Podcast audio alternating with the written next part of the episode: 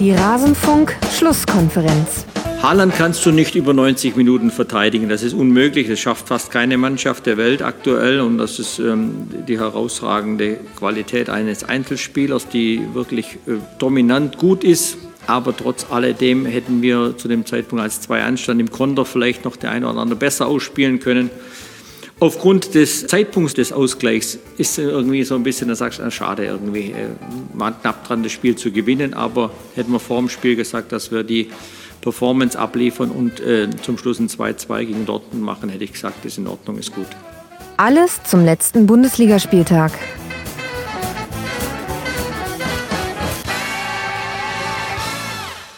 Am Ende war er zufrieden, Markus Gistol vom ersten FC Köln, nach dem 2 zu 2 gegen Borussia Dortmund. Aber auch, ob das auch am Ende dieses 26. Spieltags der Männerbundesliga der Fall war, tja, das ist eine interessante Frage, die ich zwar für euch zum ersten Mal stelle, für meine Gäste aber schon zum vierten Mal.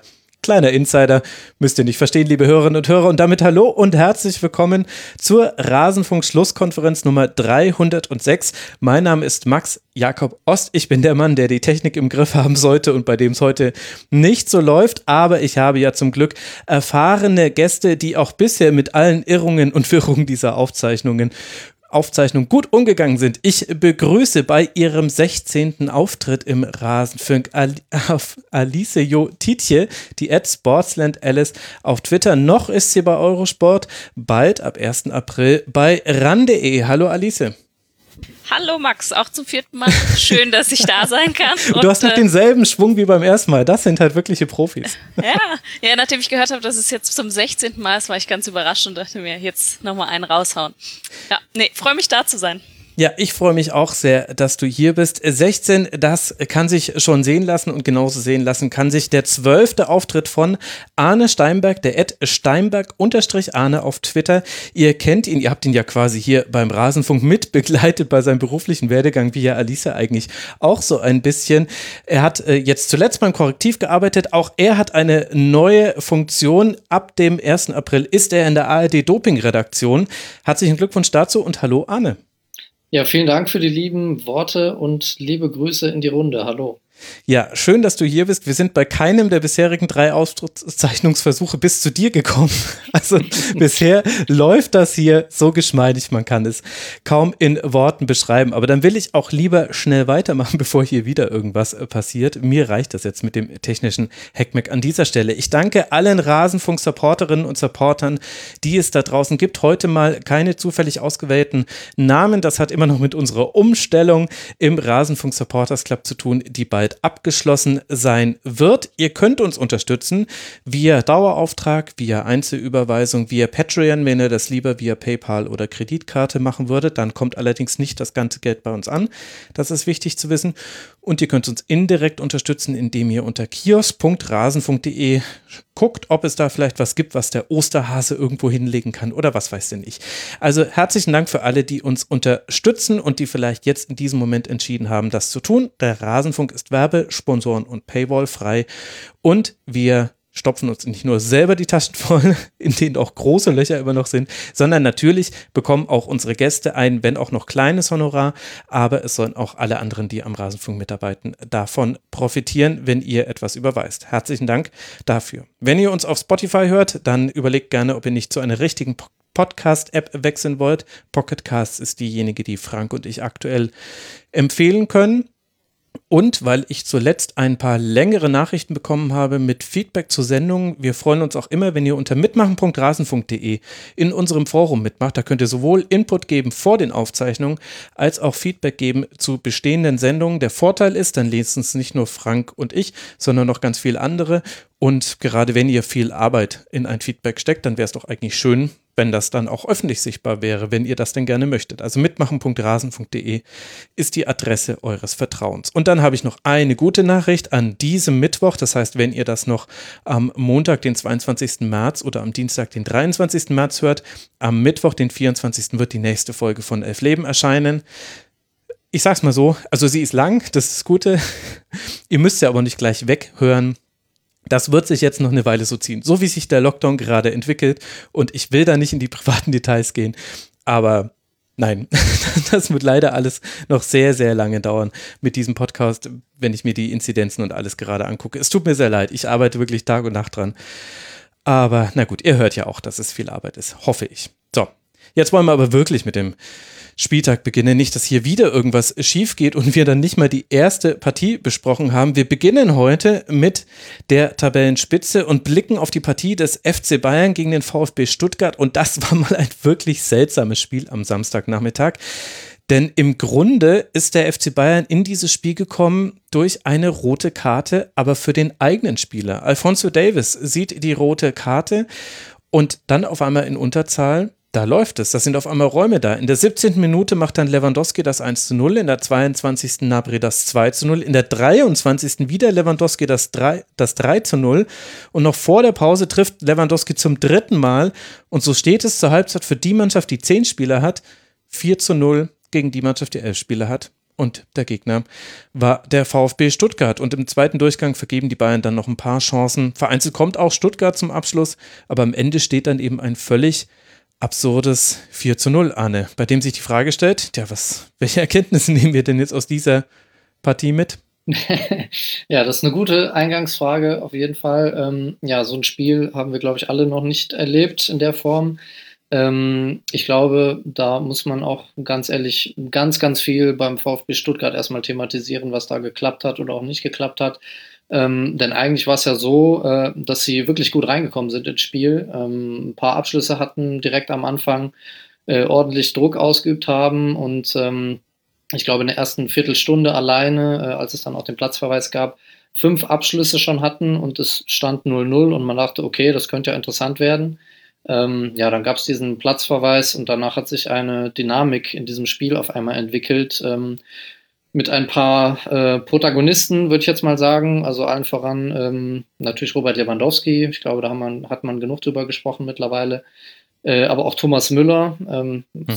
eine absolut sensationelle Leistung fand. Ähm, ja, auf Stuttgarter Seite leider ähm, äh, Waldemar Anton, der bei äh, mehreren Gegentoren nicht ganz so gut aussah. Und ähm, ja, es ist äh, erstaunlich, dass dieses Spiel diese Wendung so genommen hat, aber ähm, ich fand, dass ähm, ja, Matarazzo als VfB-Trainer da eine ganz gute Erklärung gefunden hat, zumindest im Ansatz, dass äh, seine junge Mannschaft dann irgendwie äh, zu viel ins Nachdenken gekommen ist mit diesem Platzverweis und äh, das hat man dann auch gemerkt, dass ähm, in einzelnen Situationen der Druck nicht ganz gepasst hat, die Konzentration nicht ganz gepasst hat und dann kam dieses Ergebnis so zustande.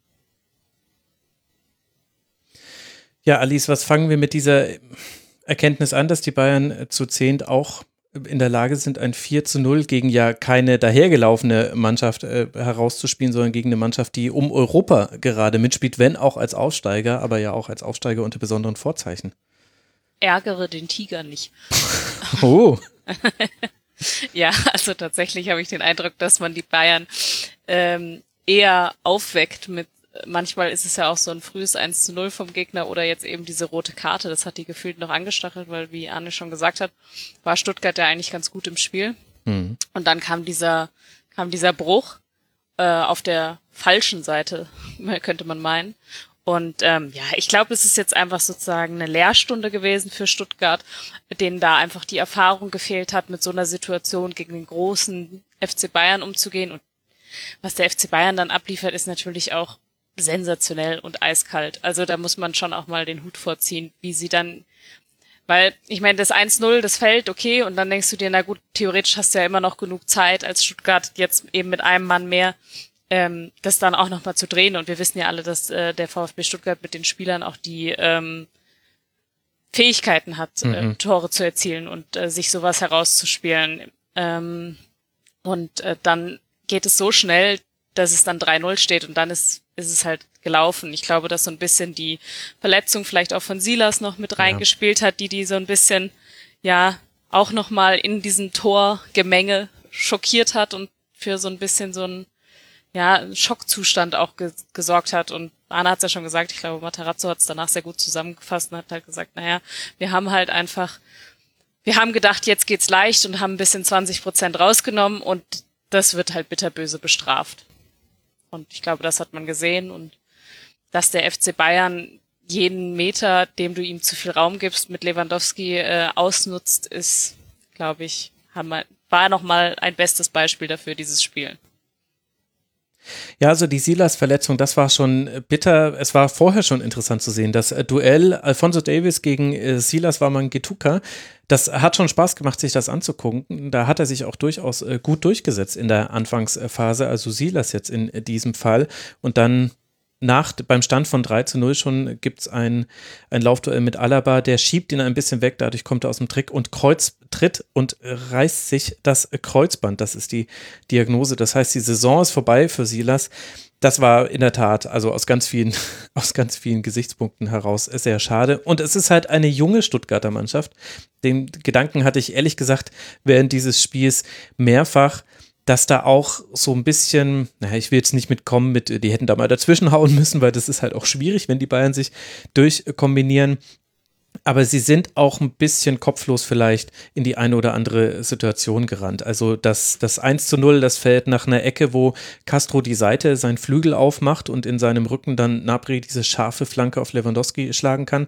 Das 2 zu 0 ist Weltklasse herausgespielt, da kann man nicht sagen, also wenn jeder Pass so perfekt mit einem Kontakt sitzt, dann sieht das sehr da siehst du schlecht aus als Gegner, aber was soll man da auch machen? Aber du darfst halt dann nie und nimmer direkt nach Wiederanpfiff dieses 3 zu 0 kassieren. Das ist halt so ein typisches Kennzeichen von der Mannschaft, die in solchen Situationen noch nicht sehr häufig war. Und das kann man ihr aber dann auch nicht zum Vorwurf machen.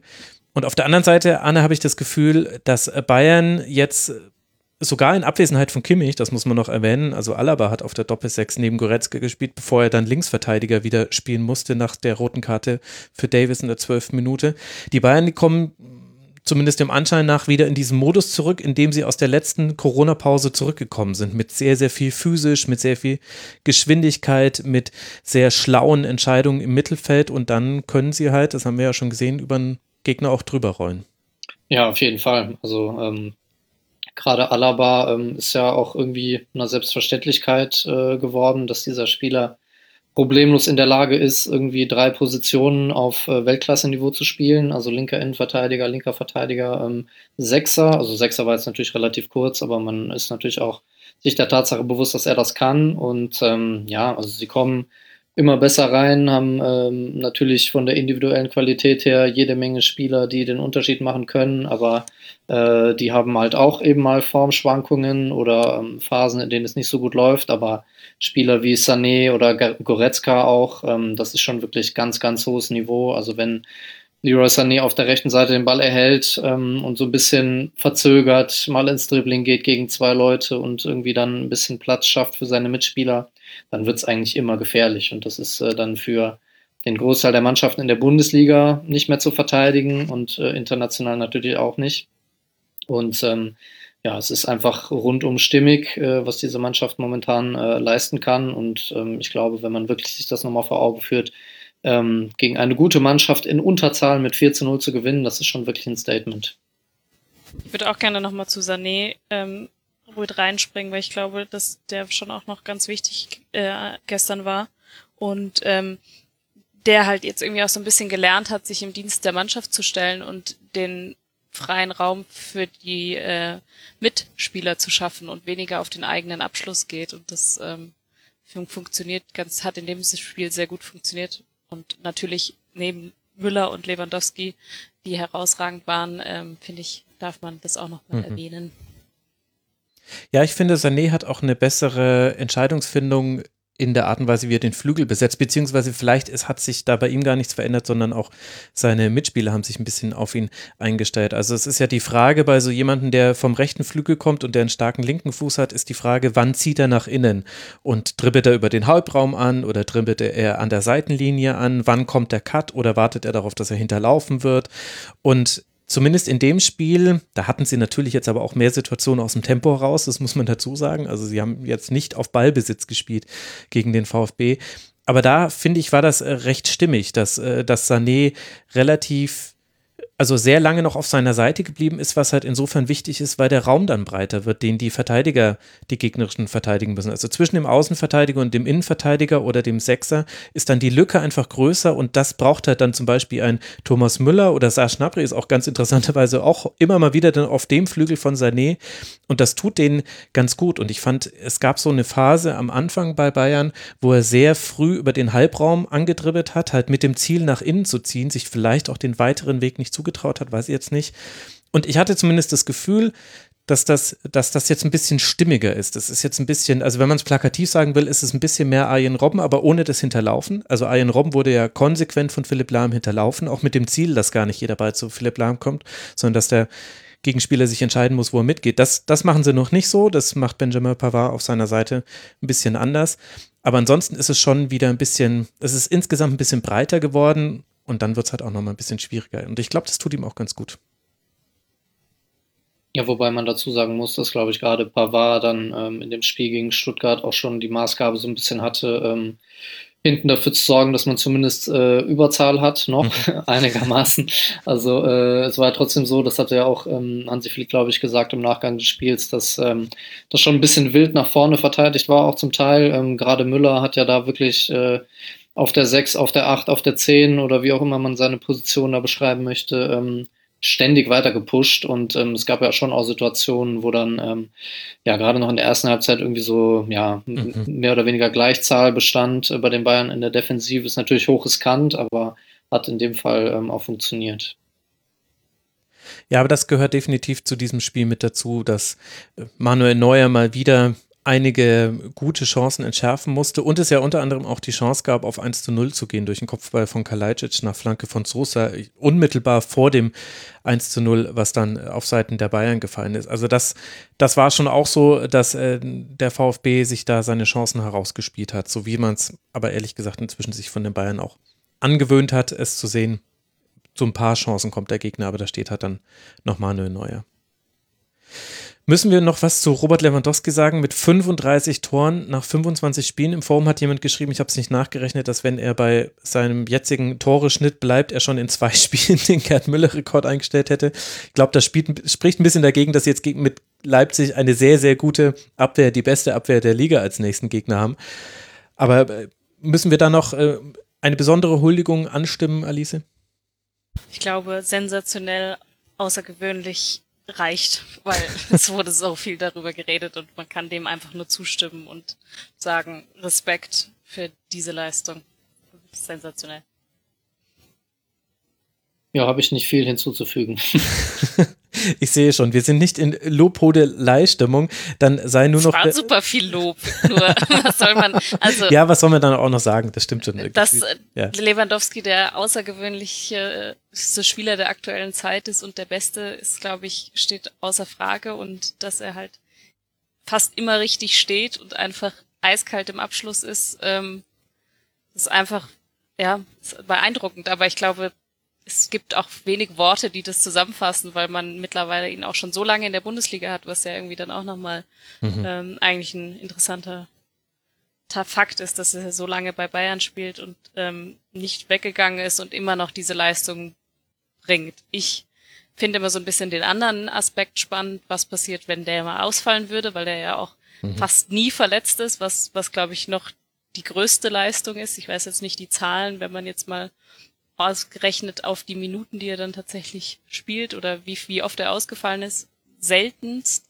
Ähm, aber ja, ich glaube, äh, es ist irgendwie immer schön, wenn man bei einem Stück Geschichte auch das live miterlebt und die schreibt mhm. der Spieltag für Spieltag und ähm, da hat er sich auch verdient, diesen Rekord dann jetzt zu brechen, würde ich, ist meine Meinung dazu wenn er weiter fit bleibt, dann sieht alles danach aus. Auf jeden Fall haben wir eine Saison der krassen Stürmertypen. Das muss man sich mal vergegenwärtigen. Robert Lewandowski mit 35 Toren, Erling Haaland mit 21, äh, André Silva mit 21, Wout Weghorst mit 17, André Kamaric gerade so ein bisschen im Tief mit 14 immer noch, mit Sascha Kalajdzic noch so einen komplett anderen Stürmertyp. Wenn man Stürmertyp, wenn man da nur ein paar Jahre zurückgeht, da gab es noch Debatten darüber, dass in der Bundesliga die großen Stürmer fehlen. Da war Mario Gomez noch so ein klassischer Neuner, der zurückgekommen ist. Und da hat sich doch die Lage gerade ein bisschen wieder gedreht. Und das macht es ja auch schön, die Bundesliga zu konsumieren. Das trägt schon auch dazu bei, dass so viele Tore fallen in dieser Saison. Für die Bayern geht's. Darf ich ganz kurz noch was Natürlich. Sagen?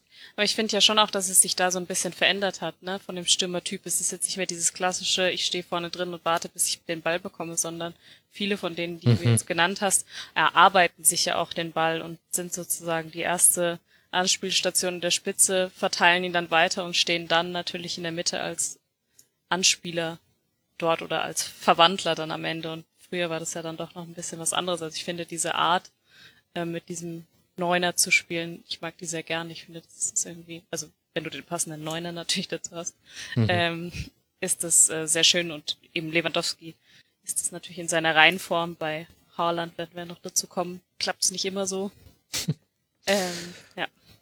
Ja, das stimmt natürlich. Ich glaube, das ist so ein bisschen die Gegenbewegung dazu, dass die Innenverteidiger besser geworden sind. Wenn ich mir einfach die, also die Athletik von Innenverteidigern angucke, ich beschäftige mich gerade wegen Elf Leben mit der WM 2006. Und da kam mir dieser Gedanke auch schon zwei, dreimal, ohne dass ich da irgendwelchen damals Beteiligten zu nahe treten will. Aber die hatten ganz andere, eine andere Geschwindigkeit, ein anderes Zweikampfverhalten. Und, und jetzt hat man dann eben Stürmer, die beides mitbringen, die diese Athletik haben, also Erling Holland, da ist ja ein Tier, aber die auch äh, diese Ausweichbewegung brauchen, weil wenn sie immer nur am Strafraum bleiben oder an der Mittellinie, um möglichst schnell ins Sprintduell geschickt zu werden, dann kann es sein, dass sie halt, das sieht man ja gerade unter anderem bei Horland oder hat man gesehen, vor allem im letzten Spiel gegen Hertha, dann kann es sein, dass ihnen halt drei gegenüberstehen, weil viele jetzt gerne mit Dreierkette spielen. Deswegen brauchst du diese Ausweichbewegung, du brauchst eine sehr hohe Spielintelligenz. Ich würde sagen, die ist auch höher als jetzt. André Silva, finde ich, ist da auch ein super Beispiel bei der Eintracht, der einfach sehr, sehr schlau auch einfach entscheidet, wann er in welchen Raum geht, der auch durchaus mal mit einem Laufweg einen Gegenspieler wegziehen will. Das haben früher die Stürmer, glaube ich, auch eher seltener gemacht. Mit Wort Weghorst hast du so einen krassen Arbeiter, der eigentlich fast genauso wichtig in der Arbeit gegen den Ball ist, wie er dann mit dem Ball die Tore verwandelt. Also, ja, ganz unterschiedliche Typen, finde ich spannend. Ich will noch eine kurze Sache sagen. Sorry, wir haben hm. jetzt viel äh, Offensivspieler gelobt. Nur noch mal meine Szene des Spieltags, 48. Minute ähm, Diagonalball auf die rechte Seite der Bayern und äh, Benjamin Pavard pflückt die irgendwie mit so, oh ja. ja, liegt halb in der Luft und pflückt die so mit dem rechten Fuß runter, äh, spielt danach einen Pass nach vorne. Wahnsinn. Kann ich mhm. wirklich nur nochmal empfehlen, diese Szene. Absolut, da waren einige, einige Szenen mit dabei. Die VfB-Fans, bitte seid nicht sauer, dass wir jetzt nicht so viel über den VfB geredet haben. Ich hatte aber auch ehrlich gesagt den Eindruck, was ich so an Input bekommen habe von VfB-Fans, dass es jetzt nicht so schlimm ist an dieser Stelle. Es sieht ja weiter, weiter wunderbar aus für Stuttgart. Platz 9 ist es aktuell mit 36 Punkten. Das heißt, auf dem Platz 7, der ja möglicherweise für die Europe Conference League reicht, sind es aktuell zwei Punkte Rückstand. Und es geht jetzt dann vielversprechend weiter für Stuttgart mit zwei Heimspielen nach nach der Länderspielpause. Das eine gegen Werder Bremen und das andere gegen Borussia Dortmund. Und dann kann man sich ja vielleicht den ein oder anderen Saisonwunsch noch erfüllen bei den Stuttgartern. Das war das Spiel der Bayern und damit war klar, okay, auch nach diesem Spieltag würde es bei vier Punkten Abstand bleiben. Warum wussten wir das schon mit Abpfiff des Bayern-Spiels? Weil Raber Leipzig, der Verfolger auf Rang 2, schon am Freitagabend gespielt hat und zwar auf der Alm bei der Arminia aus Bielefeld. Und mit 82 Prozent Ballbesitz hat sich Leipzig da acht Torschüsse erspielt. Und einer ging dann auch rein, der von Sabitzer. In Minute 46 mal wieder ein sehr schneller Beginn nach Wiederanpfiff. Und weil Bielefeld es seinerseits geschafft hat, keinen einzigen Schuss aufs gegnerische Tor zu bekommen, ist das dann auch der Endstand. 1 zu 0. Alice, was fangen wir jetzt damit an? Dieses, das ist so ein Spiel, was ich finde in seiner Bewertung sich so ein bisschen übers Wochenende verändert hat, weil es eigentlich ein respektables Ergebnis ist für einen Aufsteiger, aber dadurch, dass viele andere gewonnen haben, wurde das mit jedem Spiel der Konkurrenz schlechter in der Bewertung. Ja, nachdem ich eben vom Tiger gesprochen habe, äh, beziehe ich es jetzt mal auf Leipzig und sage, ein gutes Pferd hüpft, springt nur so hoch, wie es muss. mhm. ähm, in dem Fall ist es natürlich tatsächlich, also man hat am Freitag hat man gedacht, wenn man es jetzt aus Bielefelder Sicht äh, gesehen hat, hat man gedacht, naja, gute Leistung. Am Ende ist halt Leipzig einfach zu stark gewesen, aber auf diese Leistung kann man irgendwie aufbauen und passt schon so. Jetzt sieht man die anderen Ergebnisse, wie du es angesprochen hast, und dann ist es natürlich irgendwie ein bisschen schade, weil ähm, so schlecht war Bielefeld ja tatsächlich nicht. Also ähm, sie hatten natürlich wenig Chancen, aber ich erinnere mich zum Beispiel an diesen Klos-Schuss noch.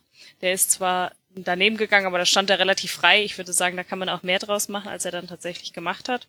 Mhm. Ähm, ich finde, in dem Fall muss man sagen, war Leipzig halt einfach sehr stark, also stark und hat es auch souverän dann runtergespielt. Bisschen kann man meckern mit der Chancenverwertung und ähm, ansonsten, ja, ist für Bielefeld eine Leistung, auf der man aufbauen kann und dass man jetzt sagen muss, okay, man hat, man hat gute Ansätze gesehen, auch jetzt äh, mit neuen Trainer Kramer, finde ich, ähm, dass das hat irgendwie, das Pressing hat gut funktioniert und ähm, auch hier wieder ein sehr, sehr gutes Spiel von Ortega.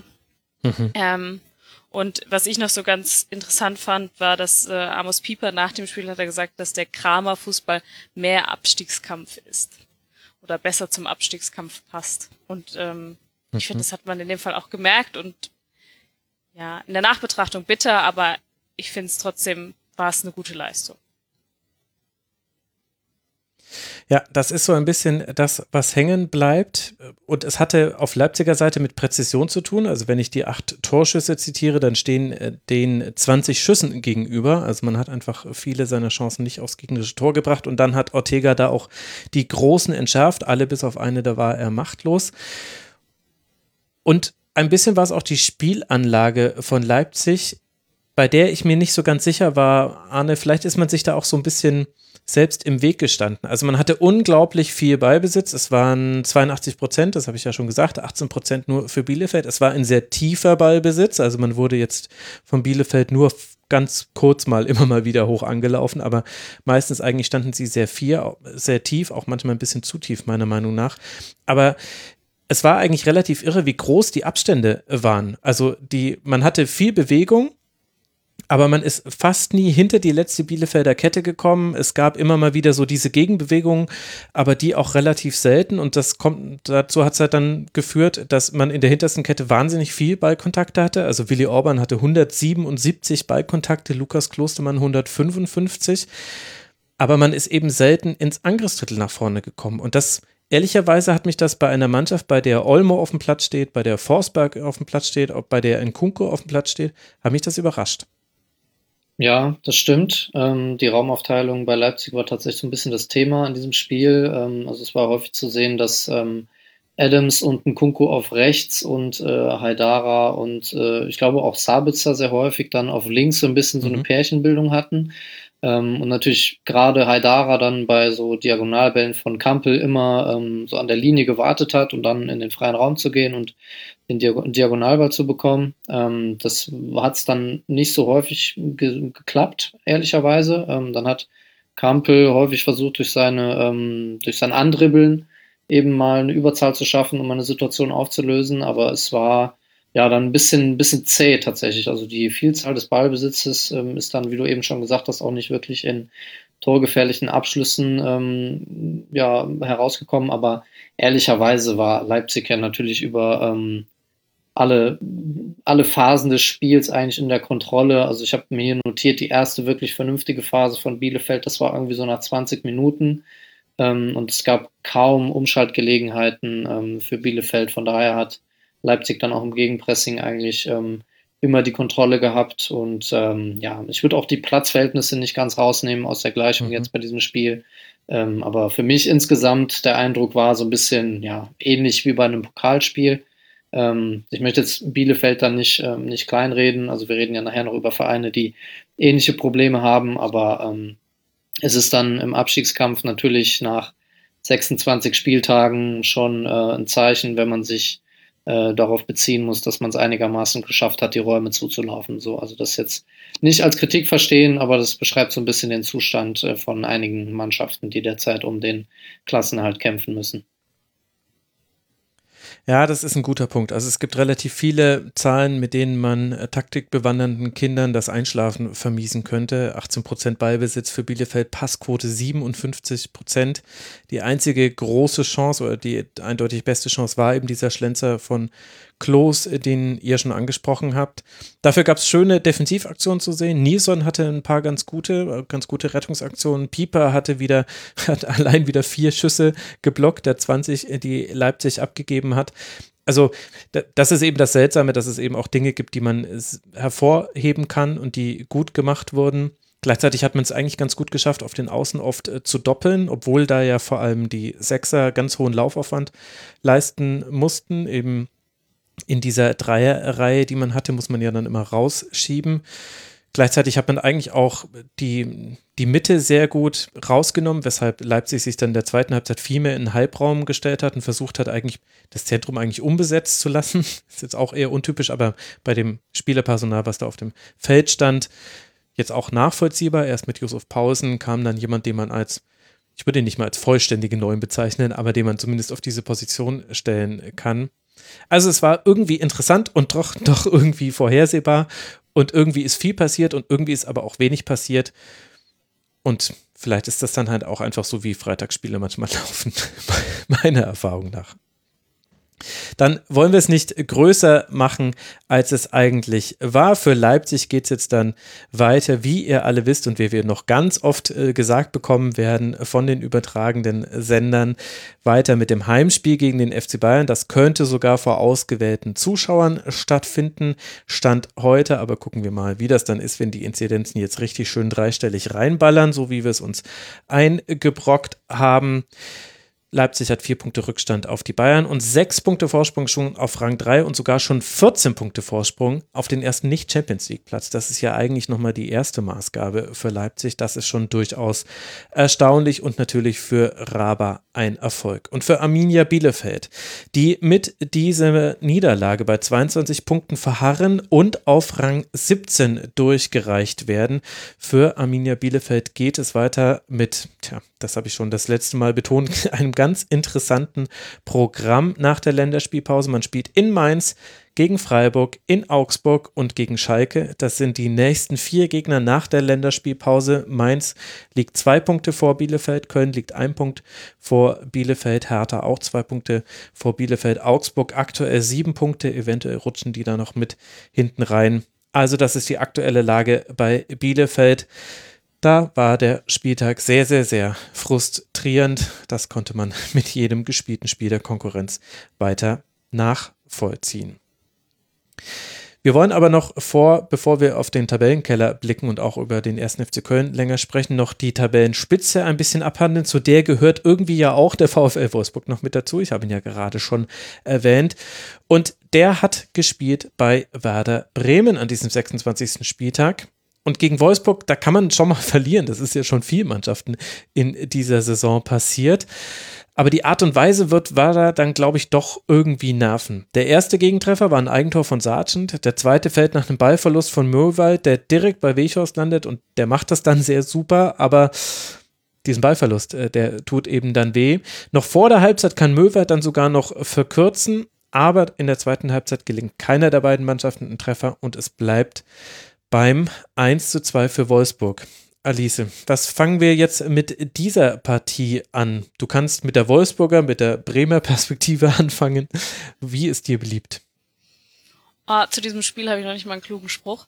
ähm, ähm, ja, also ich finde immer wieder beeindruckend, was Wolfsburg dann immer so auf den Rasen bringt. Ähm, das die sind schon einfach wahnsinnig gut. Das möchte ich manchmal gar nicht zugeben, weil die natürlich auch da sich in der Region von Eintracht Frankfurt befinden und da habe ich ja so gewisse äh, Vorzüge zu.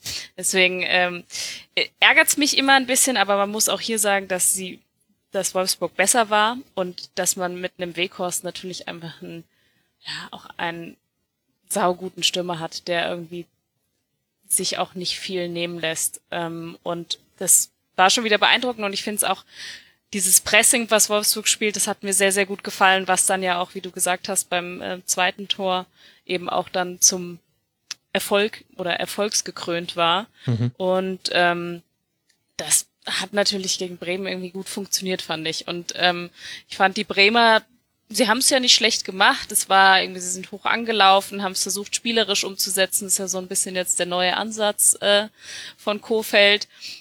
Ich finde, sie haben es dann im letzten Drittel, haben sie es dann halt nicht so gut zu Ende gespielt. Also es war, davor haben sie es gut gemacht und dann aber irgendwie hat der entscheidende Pass gefehlt oder es wurde nicht gut abgeschlossen. Das war so ein bisschen, ja, schade. Am Ende zahlen sie jetzt auch wieder bisschen Lehrgeld dafür, aber ich finde, man sieht auf jeden Fall, was der Gedanke dahinter ist. Und dann muss man sagen, hat Wolfsburgs einfach zu souverän dann zu Ende gebracht. Und ich, die Verteidigung von Wolfsburg ist natürlich auch sensationell. Mhm. Und also ich bin zum Beispiel, ich bin ein riesen Lacroix-Fan. Ich finde, der ist, ähm, der ist noch so jung und er ist so kurz dabei, aber macht es schon so gut. Dann hast du bei Wolfsburg natürlich irgendwie auch ein Umfeld, wo keine Unruhe mit reinkommt, wo du irgendwie in Ruhe arbeiten kannst und das merkt man halt einfach. Und ähm, ja, ich glaube, das ist so mein Take zu dem Spiel. Mhm. Arne, was ist bei dir hängen geblieben?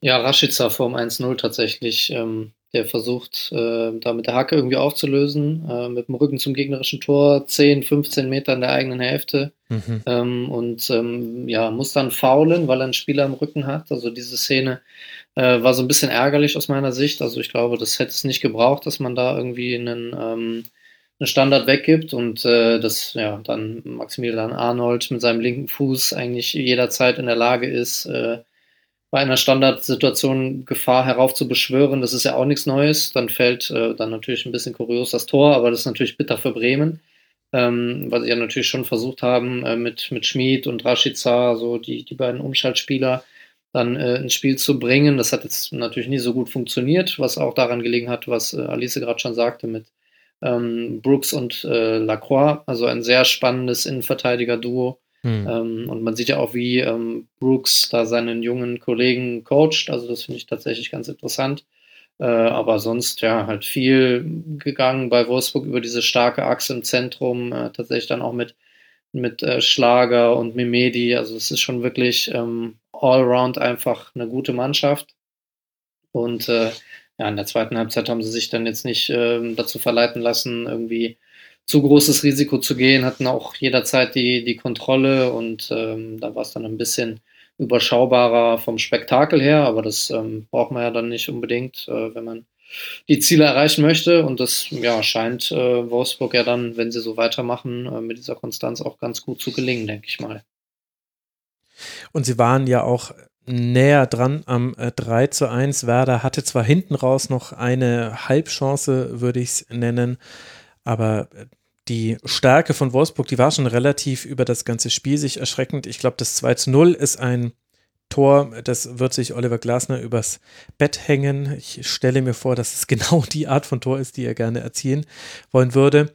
Und was ich interessant finde beim VfL ist, dass man ein so starkes Spiel macht und dann auch verdient gewinnt, obwohl Werder eben ja auch kein schlechtes Spiel gemacht hat. Das ist ja das, was bei dem, was ihr beide gesagt habt, dann unter dem Strich so ein bisschen herauskommt, dass Wolfsburg dieses Spiel macht, aber das diesmal mit einigen, ja, fast schon crazy Umstellungen, zumindest in Oliver Glasner äh, crazy, der ja am liebsten eigentlich eine Mannschaft die ganze Saison 34 Spiele durchspielen lässt. Yannick Gerhardt auf der Linksverteidigerposition, äh, Baku äh, diesmal rechts außen, äh, Brekalo auf links, Memedi als 10, okay, das ist jetzt nicht komplett neu.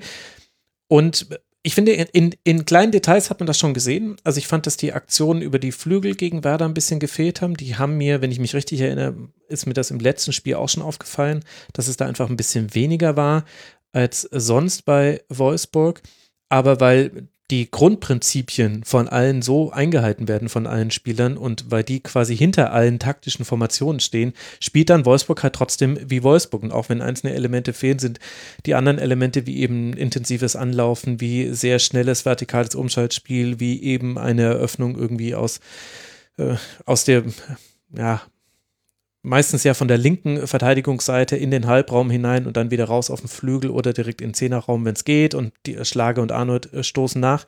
All diese Prinzipien sind alle noch da und deswegen funktioniert das dann auch.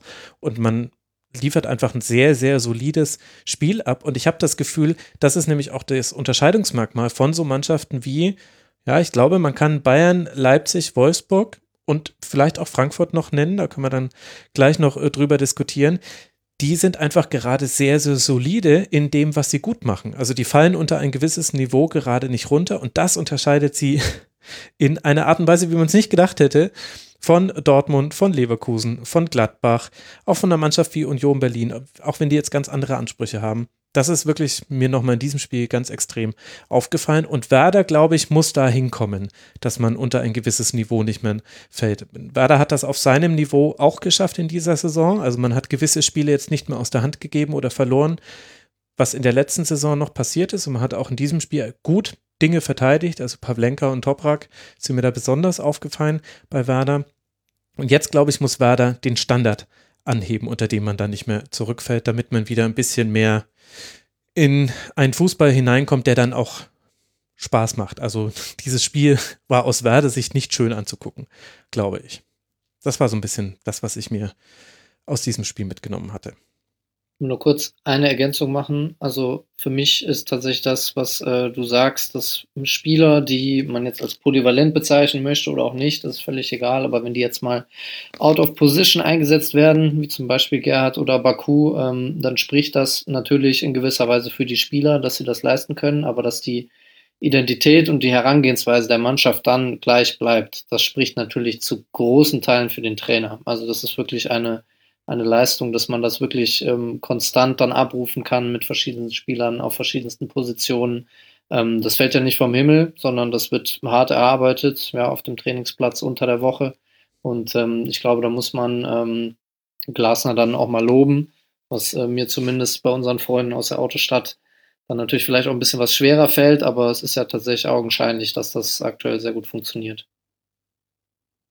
Ja, da kann man nicht widersprechen und das ist äh, völlig äh, zu Recht so. Und bei Werder können wir jetzt gespannt sein auf die nächste Ausbaustufe. Die soll ja nach der Länderspielpause kommen. Das heißt, wir werden uns das Auswärtsspiel von Werder Bremen beim VfB Stuttgart ganz genau auch unter diesen Gesichtspunkten angucken. Das äh, klingt natürlich vielversprechend und dann sind die nächsten Gegner für Werder Bremen Raber Leipzig und Borussia Dortmund. Werder hat 30 Punkte. Das ist eine, tja, ein bisschen eine Solala-Situation. Man hat, also nach oben braucht man gerade, glaube ich, nicht gucken. Sieben Punkte Vorsprung sind es auf den Relegationsplatz. Angesichts der nächsten Aufgaben, bei denen eben Stuttgart, Leipzig, Dortmund, ist da die Nervosität durchaus äh, zu spüren aktuell bei den Werderanern. Da täten ein paar Punkte, die möglichst schnell geholt werden, sehr gut nach der Länderspielpause. Und im DFB-Pokal ist man ja auch noch mit dabei bei.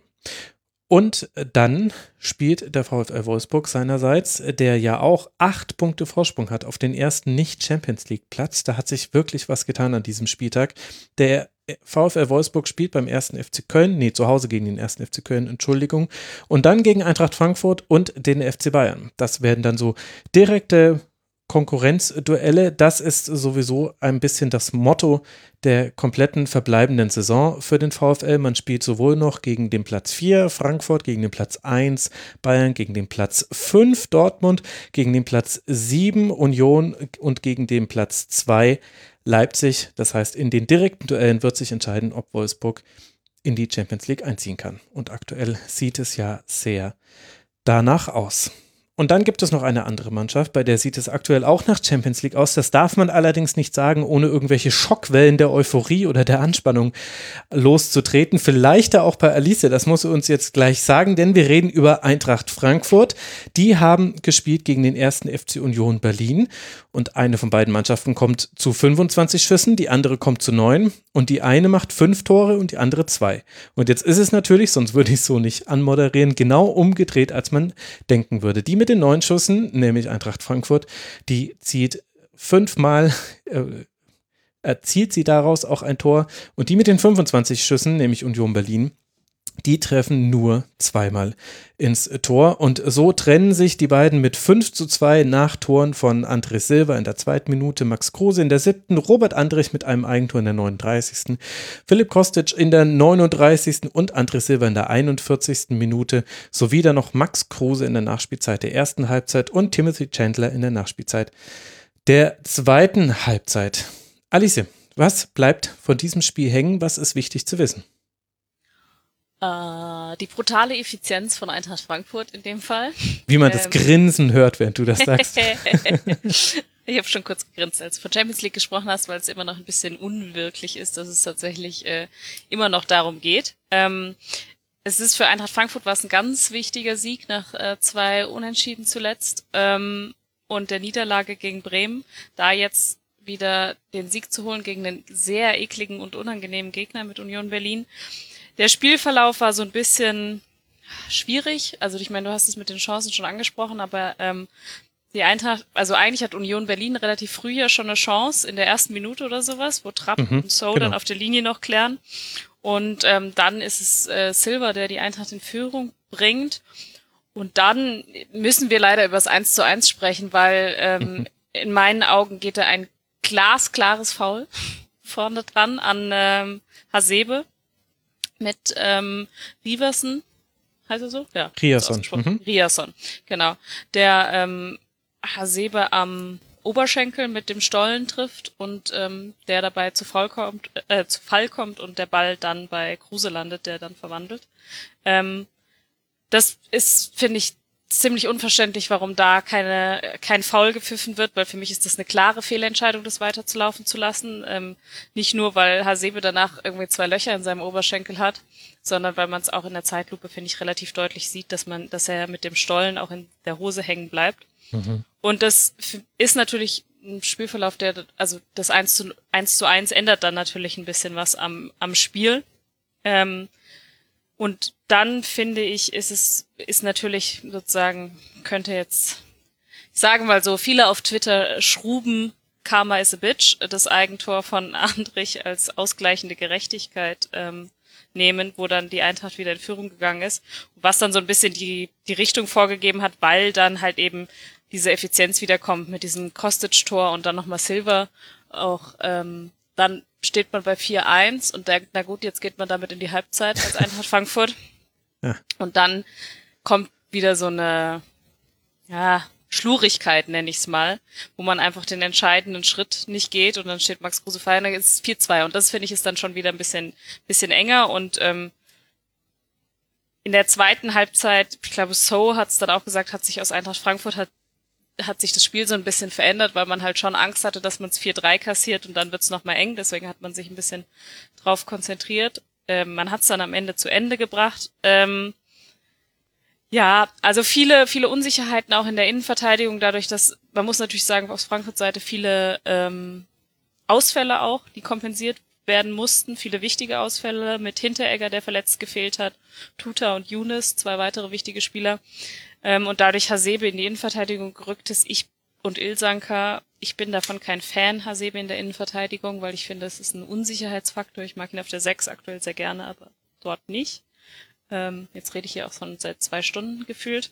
Ähm, es war ein gutes Spiel von Union Berlin, aber man hat halt am Ende gemerkt, dass die Kaltschnäuzigkeit nicht so da ist wie bei Eintracht Frankfurt in der aktuellen Situation und dann eben diese Spieler auch fehlen, weil ähm, ich bin ein sehr, sehr großer Max Kruse-Fan und ich finde, er hat es in diesem Spiel auch nochmal gezeigt, warum. Mhm. Ähm, der ist einfach, der macht einfach ein Spiel besser und der findet auch richtige Lösungen und ich finde, das, das, das sieht man, aber dazu, da fehlt halt dann vielleicht noch ein zweiter oder ein dritter in so einem Spiel, damit es dann halt am Ende meinetwegen 5-5 steht. Ja, also wenn Max Kruse auf Max Kruse passen hätte können in diesem Spiel, dann wäre genau. es 5 zu 5 ausgegangen, weil das war fast schon absurd, wie wichtig der in der Offensive war. Also vier eigene Schüsse, daraus zwei Tore gemacht, fünf Torschussvorlagen und oh, also dieser eine Ball auf Poyampalo, der war so ja. perfekt einfach nur gespielt, der war, da kriegst du Diabetes von, so süß war der. Also wunder, wunderbar und dann hält den Trab sehr gut oder man kann sagen, Poyampalo äh, zieht nicht genau genug beim Abschluss, ist dann ein Henne-Ei-Problem, je nach Fanlage, in dem man wahrscheinlich beheimatet ist. Am Ende muss es aber halt, also sagt sich mehr sehr einfach, aber es sollte ein Tor sein. Wenn eine Mannschaft so effizient ist, dann kann die andere Mannschaft sich Chancenwucher nicht erlauben. Und das ist halt einfach dem ersten FC Union Berlin passiert in diesem Spiel, fand ich. Ja, und ich finde halt, Max Kruse macht halt aus wenig sehr viel und macht im Spiel macht in der Situation, wo eigentlich man denkt, es geht keine Gefahr aus, macht sie dann gefährlich. Und das hat dieses Spiel auch, finde ich, sehr gut gezeigt. Problem ist halt, wie du sagst, dass halt dann meist oft der Zielspieler es nicht richtig verwerten konnte, wenn er es nicht selber gemacht hat. Ähm, ja, das äh, muss man tatsächlich sagen. Und diese Poyampalo-Chance, dann ist das Spiel halt, läuft das Spiel halt auch anders. Aber ja, und interessant, dass äh, die Eintracht es nicht geschafft hat, Max Kruse aus dem Spiel zu nehmen, weil man weiß natürlich, wie Union wahrscheinlich spielen möchte mit äh, Kruse auf dem Feld. Ist so ein bisschen so eine Parallele. War schon im Hinspiel auch so, wenn Im, ich mich nicht richtig erinnere. Im Hinspiel war es auch so und in seiner äh, guten Phase bei Werder Bremen war das auch schon der Fall, dass ich glaube, Christian Streich war es, der zum ersten, als erster Bundesliga-Trainer dann eine Manndeckung gegen Kruse ja, hat. Der hätte halt einfach zur Eintracht kommen sollen, dann hätten wir das eben nicht. Ja, gut, also jetzt mal nicht gierig werden. Mit Jovic und Silva ist der Doppelsturm jetzt auch nicht so schlimm gewesen, auch wenn das mich, das würde mich tatsächlich nur interessieren. Wie hat dir das gefallen, die beiden auf dem Platz? Ja, ich finde es ein bisschen schwierig, weil du natürlich, Silva hat einen Lauf und hat, hat einfach, bringt sich immer, wie du es auch vorhin schon im anderen Segment ähm, angesprochen hast, bringt sich immer gut in ja, in die richtige Phase. Und ich finde, Jovic arbeitet noch viel, viel mehr im Hintergrund fürs Team und für die Bälle. Ich glaube aber, das gefällt ihm selber nicht ganz so gut, dass er so ein bisschen frustriert ist und sich eigentlich diesen Abschluss gewünscht hat. Umso überraschter war ich dann, als er bei dem 3 zu 1 von Kostic nochmal rübergespielt hat zu eben Kostic, obwohl er eigentlich ja auch in einer Schussposition war ich glaube, der braucht jetzt nochmal das Erfolgserlebnis und eigentlich fand ich es ganz gut.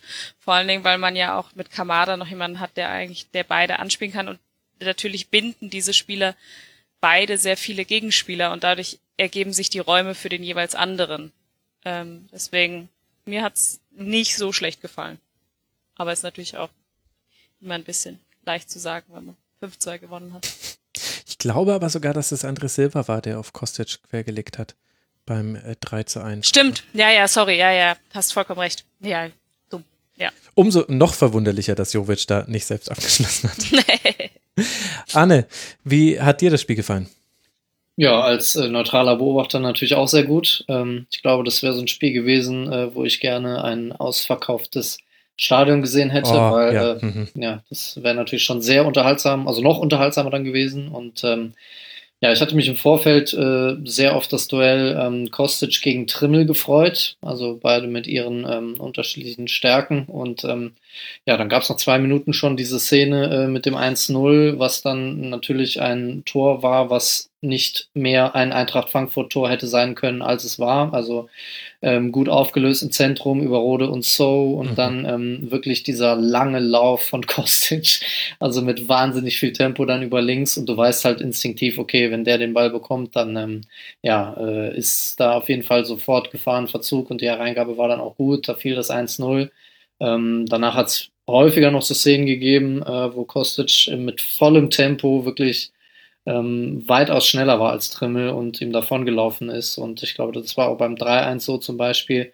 Ähm, und natürlich kann man nicht diese Phase rausrechnen aus diesem Spiel, wo ähm, das Andrich-Eigentor fällt. Also das war so ein bisschen aus dem Nichts. Ähm, und ähm, da muss man aber auch sagen, äh, zu Andrich, der hat danach eigentlich ein gutes Spiel gemacht, wirklich. Ne? Also häufig ist ja so, dass äh, Spieler danach ähm, bisschen zögerlich sind, äh, ein bisschen äh, die Verantwortung wegschieben, aber er hat wirklich ähm, Präsenz gezeigt, hat schwierige Bälle auch danach noch versucht zu spielen. Äh, die sind auch größtenteils angekommen, hatte noch eine mhm. Chance mit dem Lattenschuss. Also das hat, hat, mir tatsächlich ganz gut gefallen. Und ansonsten, ja, ist einfach äh, ein Spiel gewesen mit zwei Mannschaften, die viele Spieler haben, die enorm gut sind. Also äh, ich weiß nicht mehr genau, welche Szene das war. Ich meine, das war das 4-1 ähm, als äh, Eamon Barcock, der als äh, rechter Flügelverteidiger gespielt hat, was ja auch eher eine ungewöhnliche Wahl ist, würde ich jetzt mal sagen. Ähm, der geriet so ein bisschen unter Druck äh, auf seiner Position und ich bin mir sicher, 80 Prozent oder 90 Prozent der Flügelverteidiger in der Bundesliga hätten in der Situation den Pass nach hinten gewählt. Ja. Aber er hat dann mit der Sohle den sich so hingelegt, dass er noch einen Passwinkel bekommen hat. Ähm, hat, hat dann nach vorne gespielt und dann, ja, Jovic auf Kamada abgelegt. Ähm, Silva geht in die Tiefe und macht dann das 4-1. Also das ist schon wirklich hohe Qualität, muss man sagen. Ähm, und dass äh, wirklich dann äh, Union eine Vielzahl an, an Torabschlüssen hat, gehört natürlich auch zur Wahrheit dazu. Aber ähm, ja, äh, da ist, denke ich, schon alles zur Rolle von Max Kruse auch gesagt worden eben. Ähm, deswegen, ja, ich fand es ein wahnsinnig unterhaltsames Spiel, viele, viele gute, interessante Aktionen. Ähm, ja, aber leider sind eben die Tempodefizite von äh, Trimmel da ein bisschen deutlich geworden in ein paar Szenen. Ich würde gerne noch zwei Sachen sagen. Klar. Zum einen wollte ich gerne ähm, Ilsanker einmal loben, der schon äh, die Woche davor ein sehr, sehr gutes Spiel gegen Leipzig gemacht hat und äh, jetzt auch wieder in äh, der ungewohnten Rolle. Und zum anderen wollte ich mal ähm, das Interview mit äh, Lute im Sportstudio empfehlen. Da hat er sehr viele sehr interessante Sachen und ein bisschen über den Tellerrand des äh, Profifußballs Bundesliga hinausgeschaut. Ich weiß nicht, ob ihr es gehört habt, aber. Leider noch nicht. Mir jetzt gerade sieben, da ist eingefallen, dass ich das ja noch angucken wollte. Ja, es ist ganz interessant. Da geht es halt auch um die Rolle vom Frauenfußball und dass die haben sind in so einer Verbi also Gesellschaft mit drin, wo sie sich halt austauschen, um auch ein bisschen mehr zu erfahren, was denn da so passiert und so. Und ähm, sehr aufgeräumtes, aber sehr, ja, interessantes Interview, wo man wieder mal gemerkt hat, dass äh, der einfach ein guter Typ ist und ein interessanter Mensch. Mhm. Diese Empfehlung nehmen wir mit. Bei Union, wenn wir noch, äh, wenn Arne schon Trimmel anspricht, dann möchte ich aber auch sagen, dass Trimmel im Spiel nach vorne auch viel gebracht hat. Union war wieder absurd gefährlich nach Standards. Das ist einfach brutal, zu wie vielen Abschlüssen Union Berlin da kommt. Generell in diesem Spiel 21 Schüsse von innerhalb des Strafraums von Union Berlin. So hat ja auch zweimal, einmal gemeinsam mit Trapp und einmal alleine auf der Linie noch geklärt für Eintracht Frankfurt. Also das zeigt schon, wie viel zu diesem Spiel eigentlich zu sagen ist. Und äh, für den neutralen Beobachter und die neutrale Beobachterin war es eben genau deswegen auch so interessant, weil es nicht einfach nur ein äh, Boxkampf zwischen zwei Schwergewichten war, sondern die hatten auch noch witzige Konfug-Tricks drauf und äh, haben ein bisschen in die Zauberkiste gegriffen und das hat es noch unterhaltsamer gemacht. Also es war ein richtig anspruchsvolles, schönes Bundesligaspiel. Wenn wir das häufiger hätten, meine Güte, wäre die Bundesliga beliebt in China. Aber gibt es halt nicht hm. immer. Also, ja, also Sorry, nochmal ganz kurz zu Trimmel, also nicht falsch verstehen. Ich hatte ja eingangs gesagt, dass ich mich auf das Duell gefreut hatte äh, von Trimmel und Kostic. Äh, Trimmel hat natürlich ganz andere Stärken, ähm, also ist ja so ein bisschen der österreichische Beckham mit seinem rechten Fuß. Ähm, also das nochmal äh, zur Klarstellung, also seine Qualität bei Standards und bei Flanken, das ist auch schon wirklich gut. Ähm, eine Sache ist mir noch in Erinnerung geblieben, fand ich auch großartig, dass Hasebe nach dem äh, Foul dann ähm, das ganze Spiel demonstrativ mit äh, hochgezogener Hose gespielt hat. Hasebe ist der Cristiano Ronaldo von Eintracht Frankfurt. wenn, wenn Trimme der David Beckham ist. Erinnert ihr euch an das Spiel zwischen Real Madrid und dem FC Bayern, wo er die ersten 20 Minuten auch seine Oberschenkel demonstrativ gezeigt hat? Sie haben aber verloren in dem Spiel und sind ausgeschieden. Ja, da war ja auch kein äh, Foul vorher, wo er wirklich eine Wunde hatte. Das hatte ja andere Gründe ja, Das hatte andere Gründe. Aber das stimmt ja. Das war auch tatsächlich, also das kann man auch nachvollziehen. Das war, also Günter Perl war der äh, Videoassistent in diesem Spiel. Ja, schon klarer, klarer Fehler. Also ich kann Hat verstehen, ja dass man. Gesagt, ne? Genau, also. Das ist, ist, aber gut, das passiert halt dann auch. Das ist, äh, das wussten wir auch schon vorm Video äh, Assistenteneinsatz. Ich habe jetzt extra das Wort Videobeweis vermieden. Aber ist natürlich in, an der Stelle, es hat sich nicht äh, gerecht im Endergebnis, deswegen kann man da ein bisschen leichter drüber hinweggehen. Ja, ich weiß nur nicht, wie es euch geht. Ich finde es dann immer so ein bisschen schwierig, ne? wenn man dann das Spiel weiterverfolgt und man weiß, dass es passiert ist und das jetzt auch mal als neutrale Betrachterin gesehen, wenn das jetzt, das ist für mich halt einfach ein klares Foul. Und wenn dann danach Fouls gepfiffen werden, wie wenn irgendjemand auf jemand auf den Fuß tritt oder sowas, dann denke ich mir immer so, aha. ja. Also wisst ihr, was ich meine? Das ist Aber so Sie können ja da nicht anfangen, dann quasi den Maßstab zu, zu, verschieben, ne? Genau, nee. also du kannst ja nicht, das, aber also ich verstehe das, äh, ich kenne auch genau diese Emotionen, aha, das ist jetzt ein Foul oder was. Also ich habe das auch, also vor allem natürlich, wenn es gegen Mannschaften geht, mit denen ich gerade mitfieber, da steigt der Gegenspieler, steigt ihm drauf und äh, sieht, kriegt dafür nur eine Ermahnung und wenn jetzt aber irgendjemand dafür eine gelbe Karte bekommt, dann werde ich sofort sauer, weil ich mir auch denke, ja, ah, jetzt auf einmal. Aber das gehört halt auch zu einer Spielleitung dazu gibt halt in, diese, in diesem Spiel halt auch da auch die Szene, wo Hasebe jemanden auf Fuß tritt und dafür halt gelb sieht, nächste Woche dann fehlt und denkst du so, ha, okay. Mhm. Also es ist immer dieser Moment und es ist natürlich klar, es ist dann sozusagen theoretisch abgehakt und passiert. Ähm, ja, es, es fehlt halt so ein bisschen die, die Nachvollziehbarkeit in dem Fall. Und das äh, würde ich jetzt auch sagen, wenn das äh, auf Unioner Seite passiert wäre, weil ich finde, das sind einfach Situationen, die dürfen so nicht passieren. Und äh, ja. Ja, andererseits, also ich stelle es mir als Schiedsrichter wahnsinnig schwierig vor. Nee, Selbst, ich, also, mir geht's gar nicht ne? um den Schiedsrichter, mir geht's tatsächlich dann um den äh, Kölner Keller. Ja, ja, das, das, Das- ist, das- also das ist wirklich, das ist Weil sehr sie ärgerlich. können ja. sich ja die Szene anschauen und sie Mhm. können ja sagen, okay, und man sieht's ja tatsächlich in der allerersten Einstellung, wenn's, wenn du von der Hintertorkamera, wie er in der Hose hängen bleibt und ihn trifft. Also, das ist jetzt nichts, finde ich, wo du irgendwie besonders genau hinschauen musst. Und dann muss halt dieser Impuls meiner Meinung nach kommen, okay, das war ein Foul. Zur Not schaust dir nochmal selber an, aber für uns, und das fehlt mir, dass er das jetzt nicht auf Platz sieht, das ist okay, dafür ist aber ja auch der VR dann am Ende da, meiner Meinung nach. Ja, ja, ja, das stimmt. Also ich, ich glaube, man kann da immer noch Erklärungen finden, wie es zu dem Fehler gekommen ist. Ich vermute, ursächlich wird da das entscheidende Wort gewesen sein. Und in der Realgeschwindigkeit dachte ich auch, ah, Hasebe nimmt den Kontakt an und lässt sich fallen. Und da dachte ich mir, na, kann man vielleicht laufen lassen. Wenn man dann aber sieht, wie heftig äh, der Einschlag ist, dann gibt es da keine zwei Meinungen mehr. Und das ist dann, aber gut, es ist, es ist halt jetzt nun mal passiert. Müßig darüber zu diskutieren, ja, aber es genau. sollte halt weniger von diesen Situationen geben. Wäre mein Wunsch. Da würden wir uns alle freuen. Ich will ja auch nicht darüber diskutieren. Ich will, will viel lieber nochmal über den David Beckham Österreichs äh, reden gegen den Cristiano Ronaldo Eintracht Frankfurt, äh, der jetzt dann gesperrt fehlen wird im tja, Champions League Vorentscheidungsspiel. So könnte es zumindest sein, denn das nächste Auswärtsspiel nach der Länderspielpause für Eintracht Frankfurt geht zu Borussia Dortmund. Vier Punkte Vorsprung hat die Eintracht aktuell auf die Borussia. Im Fall eines Sieges, ja, könnt ihr euch alle ausrechnen, dass das dann sieben Punkte wären. Generell der Spielplan natürlich interessant, sich unter diesem Aspekt mal anzugucken. Gegen Dortmund und Wolfsburg, das sind die nächsten beiden Spiele für Eintracht Frankfurt direkt nach der Länderspielpause.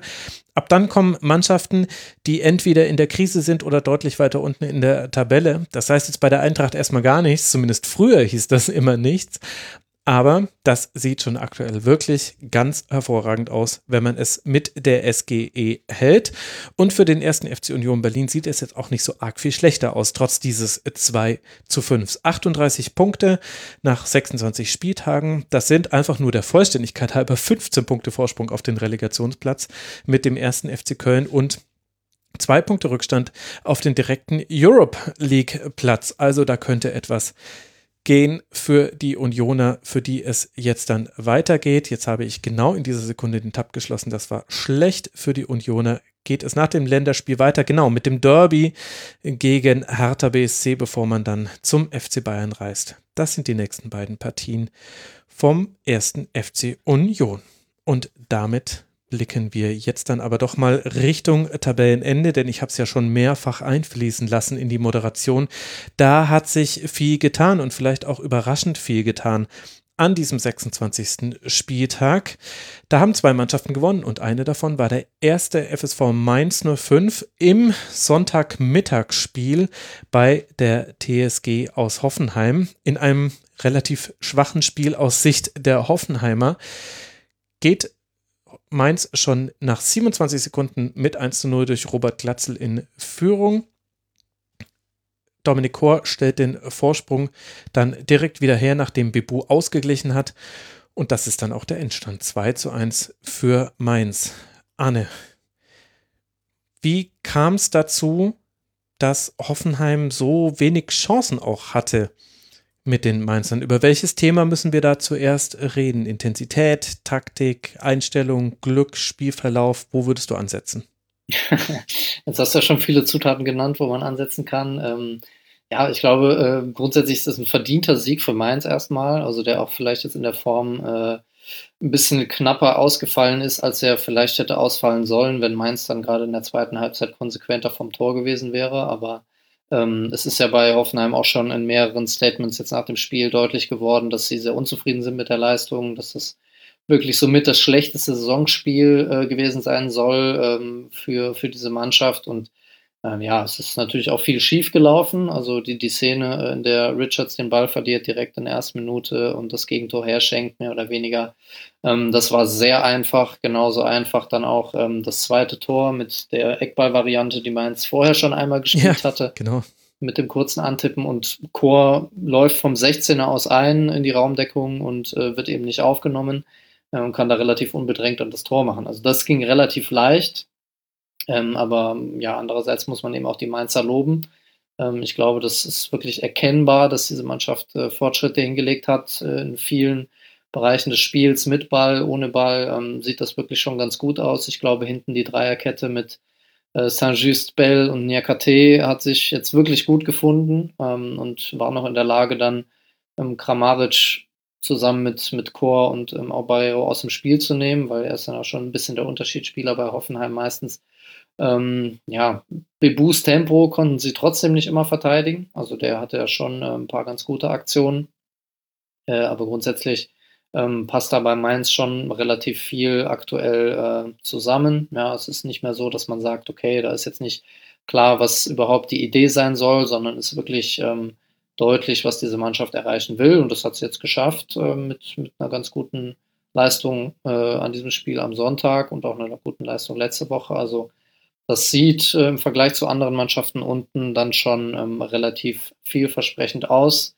Wenngleich ich äh, nochmal meinen ähm, ja, Spezi, also Spezi im Sinne von, dass ich diesen Spieler gerne beobachte und ihm gerne zuschaue, äh, Johnny Burkhardt nochmal ins Gebet nehmen möchte, weil er so viel arbeitet und so emsig ist immer und ähm, so viel Intensität immer reinbringt, aber bei ihm hat man immer das Gefühl, im Abschluss ähm, Mhm. Ja, fehlen dann irgendwie die letzten paar Prozent. Also wenn, wenn man ihn sieht im Abschluss, äh, also ich möchte mir jetzt nicht zu nahe treten, aber früher bei äh, Pro Evolution Soccer war es immer so, wenn man zu lange auf Schuss gedrückt hat, dann kommt sowas bei raus wie bei seinen Abschlüssen. Ja, vielleicht nochmal tief äh, durchatmen vor dem entscheidenden Treffer oder den Ball genauer fixieren. Ich weiß nicht, woran es da im Detail liegt, aber das hat man ja auch in diesem Spiel gesehen. Das ist so ein bisschen die Mainzer Geschichte, dass man sich hätte vorwerfen lassen können bei einer etwas besseren Hoffenheimer Leistung, dass man eben zu wenig aus dem eigenen Aufwand dann an Ertrag herausgebracht hat. Aber dafür war Hoffenheim in diesem Spiel auch wirklich zu schlecht. Aber was mir bei Mainz 05, Alice, wirklich krass aufgefallen ist, ist eben diese Intensität. Und dass das gegen Mainz 05 zu spielen, macht, seit Bruce Svensson da ist, keinen Spaß mehr. Und es ist, ich weiß nicht, was das über die Bundesliga aussagt. Es sagt definitiv was über Mainz 05 aus, dass das schon reicht, um viele Gegner aus, dem, aus der Bahn zu werfen. Und da kommt jetzt natürlich in dem Spiel auch eine schwache Hoffenheimer Leistung mit dazu. Also da kann man das eine vom anderen nicht so genau trennen, eben weil die Leistung der TSG so viel schlechter war als vieles andere, was man in dieser Saison schon geleistet hat. Aber trotzdem finde ich es interessant, dass es in Anführungszeichen reicht, ich will es nicht kleinreden, aber dass es reicht, einen Gegner systematisch und gut anzulaufen, alle Mannschaftsteile machen mit und dann kommen wirklich viele, viele Gegner, kratzen sich dann schon am Kopf und denken sich, Oha, was machen wir denn jetzt? Und das hat man, fand ich in dem Spiel auch wieder ganz, ganz krass gesehen in vielen Situationen, vor allem in der ersten Halbzeit. Ja, gebe ich dir recht. Ich finde aber, dass sie halt auch so ein bisschen die Schwachstelle von Hoffenheim natürlich auch ausgenutzt haben, indem sie so ein bisschen gesehen haben, dass Richards äh, einfach noch nicht diese ja, Souveränität stimmt. hat. Mhm. Und die haben sie halt eiskalt ausgenutzt, finde ich, wie man ja auch beim ersten Tor gesehen hat. Ähm, dann finde ich, hat Hoffenheim echt Schwierigkeiten gehabt, mit Glatzel den irgendwie einordnen zu können, verteidigen zu können. Der hat so viel für Unruhe gesorgt. Ähm, und ja, aber manchmal ist es, ist es ja genauso einfach. Also bei Wolfsburg haben wir es ja auch schon gesagt, dass, dass das mit ein Mittel zum Erfolg war. Und ähm, ich, sie haben es einfach saugut gemacht, fand ich, in dem Spiel. Ich meine, Hoffenheim hat es natürlich auch schlecht gemacht, aber ich fand, ähm, das war schon gut. Ich habe tatsächlich sogar bis zur letzten Minute noch ein bisschen mitgezittert mit Mainz.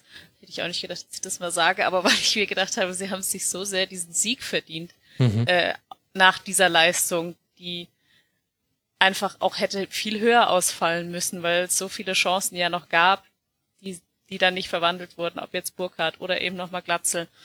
Ähm, da gab es ja genügend. Ähm, also ich fand, das war eine, war eine gute Leistung und ja, es reicht aus, weil man aber auch die Schwächen einfach gut ausgenutzt hat. Und ähm, ich finde, man muss auch nochmal sagen, dass Danny da Costa, der ja mittlerweile auch wirklich ein wichtiger Spieler für Mainz äh, geworden ist, musste früh raus und äh, Prosinski ist reingekommen, der seine Sache sehr gut gemacht hat, ja, was auch stimmt. keinen Bruch im Spiel gebracht mhm. hat, was ich finde, was immer auch ja auch zeigt, dass es irgendwie stimmt in der Mannschaft, wenn du ähm, jemanden nachrückst, der sich dann genauso einfügt und dem, dem dann auch so vertraut wird. Natürlich ist Prosinski ein äh, erfahrener Spieler und so, aber ähm, ja, da Costa spielt halt eben aktuell eine wichtige Rolle und da finde ich, haben die es sehr gut gemacht, das dann auch einfach so zu ersetzen und das hat man dann irgendwie gemerkt.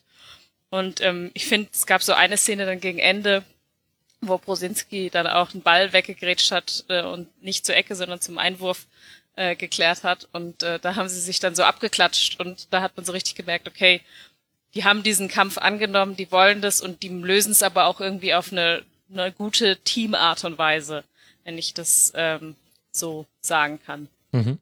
Und ja, von Hoffenheim, pff, die ersten zehn Minuten war eine Katastrophe. Ich fand, da waren super viele Fehler auch im Spielaufbau Ja. ähm, drinne, wo, wo man einfach dachte, okay, was, warum? Also das, das war, war oft noch nicht mal, sag ich mal, Mainzer, Mainzer Zutun, sondern tatsächlich eigene, eigene, dumme, eigene Fehler. Und dadurch haben sie sich das Leben halt irgendwie sehr schwierig, schwer gemacht. Ging super viel über links und was ich mich dann so ein bisschen auch gefragt habe, wo war denn eigentlich so die, wie sagt man so schön, Galligkeit? Also, so ein bisschen, ich hatte nicht das Gefühl, dass Hoffenheim jetzt so dieses Spiel irgendwie so angenommen hat und auch diesen Kampf vielleicht da noch was zu holen. Ähm, sondern ich war so, ja, vielleicht trifft ja Bebu noch mal ähm, und sonst schauen wir mal. Also, und was dann auch noch dazu kommt, finde ich, dass die Einwechslungen, die getätigt wurden auf Hoffenheimer Seite, irgendwie sich überhaupt nicht ausgezahlt haben. Ja. Ähm, also geht schon so in Ordnung, hätte auch 3-1 ausgehen können. Ich habe aber, ich habe noch eine Frage an euch. Mhm. Seit wann legen sich die Menschen beim Freistoß auf den Boden? Das ist seit dieser Saison so. Weil da gab es doch noch die Szene mit äh, Douglas Costa im, was? Es, war, glaube ich, ein DFB-Pokalspiel von den Bayern oder ein Supercup-Spiel, irgendwie sowas, wo er sich nämlich, wo er nicht verstanden hat, dass er sich mit dem Rücken zum Ball legen muss. Aber da habe ich mir das nämlich wieder gemerkt. Und ich, und ich bin so gespannt drauf, bis die erste Mannschaft das ausnutzt, weil jetzt nämlich oft, also bei zentralen Freistößen, da müsst ihr mal drauf achten, sind jetzt zum Teil sieben Spieler in der Mauer. Sechs stehen in der Mauer und einer liegt dahinter. Sechs sind es ganz oft, manchmal sogar sieben. Das heißt, du hast eine hammerkrasse Überzahl rund um die Mauer herum. Jetzt ziehst du einen deiner Spieler auf die linke Seite der Mauer, da muss schon mal einer der Mitspieler mit rumgehen, ey, und dann hast du den rechten Flügel so überladen. Ich bin so gespannt darauf, ich freue mich da richtig drauf, wenn die erste Mannschaft das mal schnallt und das mal ausnutzt und dann einfach ganz entspannten Pass flach in den 16er, einer von den dreien wird gegen die Verbliebenen, zwei Leute, die da noch decken sollen, dann schon an den Ball kommen und dann ein Tor macht. Also das, das kann nicht die Zukunft des Fußballs sein, es tut mir leid. Nee, vor allen Dingen, also ich meine, das ist, man braucht länger, bis der die richtige Liegeposition gefunden hat, als dass man die Mauer hinstellt. Also es ist total affig. Dann robbt er da so auf dem Boden rum und äh, aktuell ist noch die Lösung, dass sie sie halt, dass sie den Freistoß dann halt hochspielen über die Mauer. Aber also, das gefällt mir nicht. Ich finde es auch einigermaßen irritierend. Es hängt wahrscheinlich mit der Regeländerung zusammen, dass die gegnerischen Spieler, also die, die den Freistoß ausführen, sich ja nicht mehr in die Mauer reinstellen dürfen. Und dann hat sich das jetzt irgendwie so entwickelt in diesem, in diesem Jahr. Ich finde es auch einigermaßen seltsam und bin gespannt, ob das bleiben wird. Ob das nicht vielleicht so eine Sache ist, wo wir denken, ja, ja, wisst ihr noch damals vor zwei, drei Jahren, als sie sich immer hinter die Mauer gelegt haben. The trend is your friend, huh? Ja. Also es war ein interessantes Spiel zwischen Hoffenheim und Mainz 05 und eben das, was du angesprochen hast, Alice, das finde ich nochmal einen wichtigen Hinweis. Das gezielte Attackieren der linken Seite von Hoffenheim, Richards und Jon hatten da viel zu tun. Es wurde auch nicht arg viel besser dann durch die Auswechslung, das hast du ja auch schon thematisiert und folgte aber einem klaren Plan auf Mainzer Seite, der auch nach Auswechslung von Danny da Costa verletzungsbedingt nach 20 Minuten noch so Bestand hatte und auch so durchgezogen wurde, als dann Quaison, Onisivo und Stöger kamen. Also da haben wir auch eine Mannschaft, bei der das Fundament gleich bleibt und zwar in Nuancen sich verändert, wenn unterschiedliche Spielertypen kommen, aber in seinen Grundfesten Bestand hat.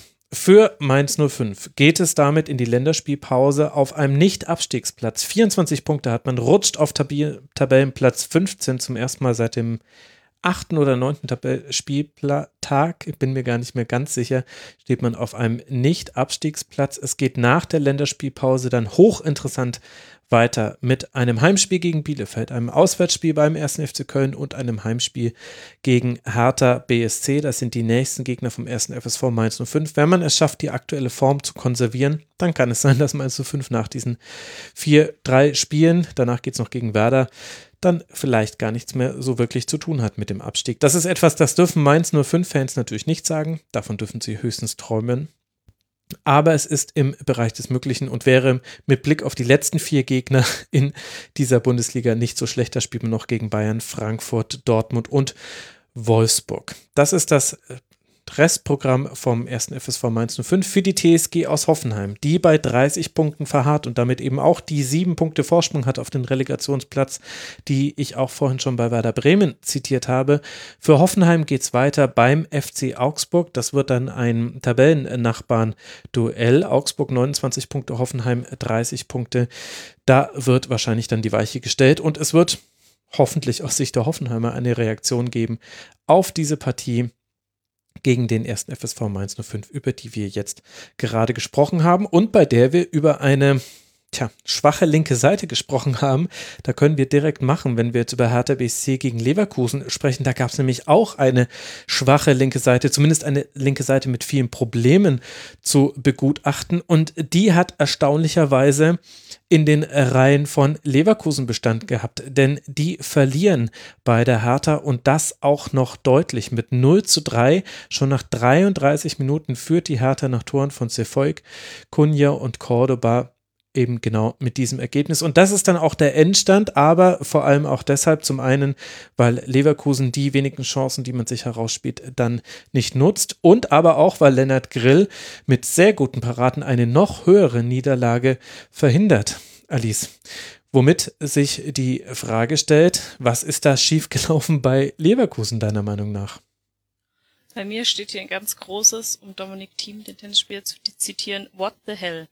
Ähm, also, was war da los tatsächlich? Also das äh, müsstest du, glaube ich, eher mal bei den Leverkusener fragen, weil äh, ich habe noch nicht so eine richtige Lösung. Also Hertha war wahnsinnig effizient, muss man auch sagen. Also Schuss äh, gleich Treffer, gerade zu Beginn.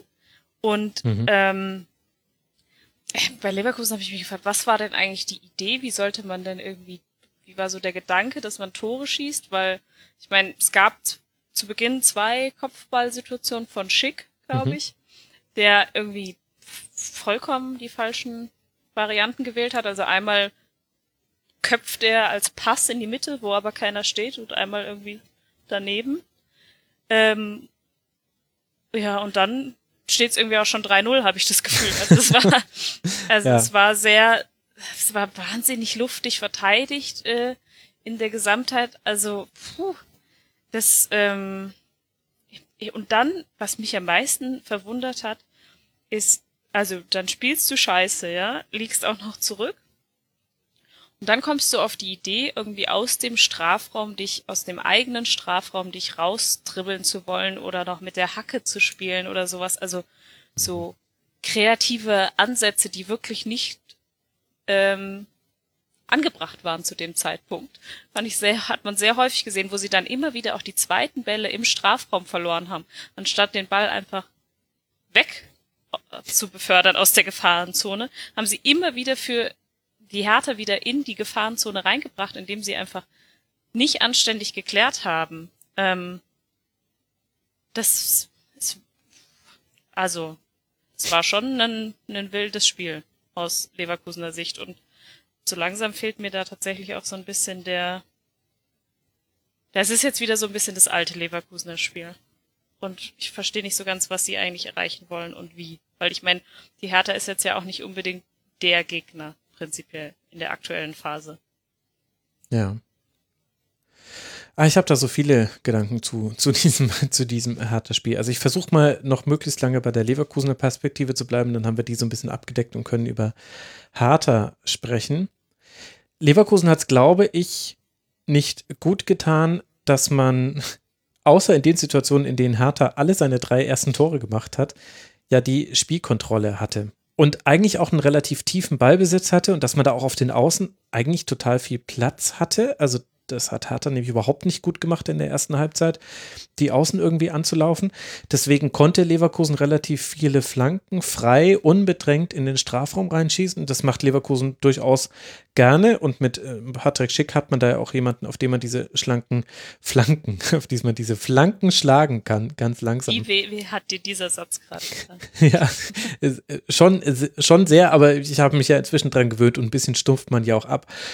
Und das lief eigentlich sehr gut. Und dieser, dieser tiefe Ballbesitz ist was, was Leverkusen gefällt. Und dann hatte man eben das Pech, dass man in der letzten Abwehrreihe einfach sehr viele Fehler gemacht hat, sehr schlecht in den direkten Duellen war und dass Hertha aus seinen ersten drei Schüssen auch drei Tore macht.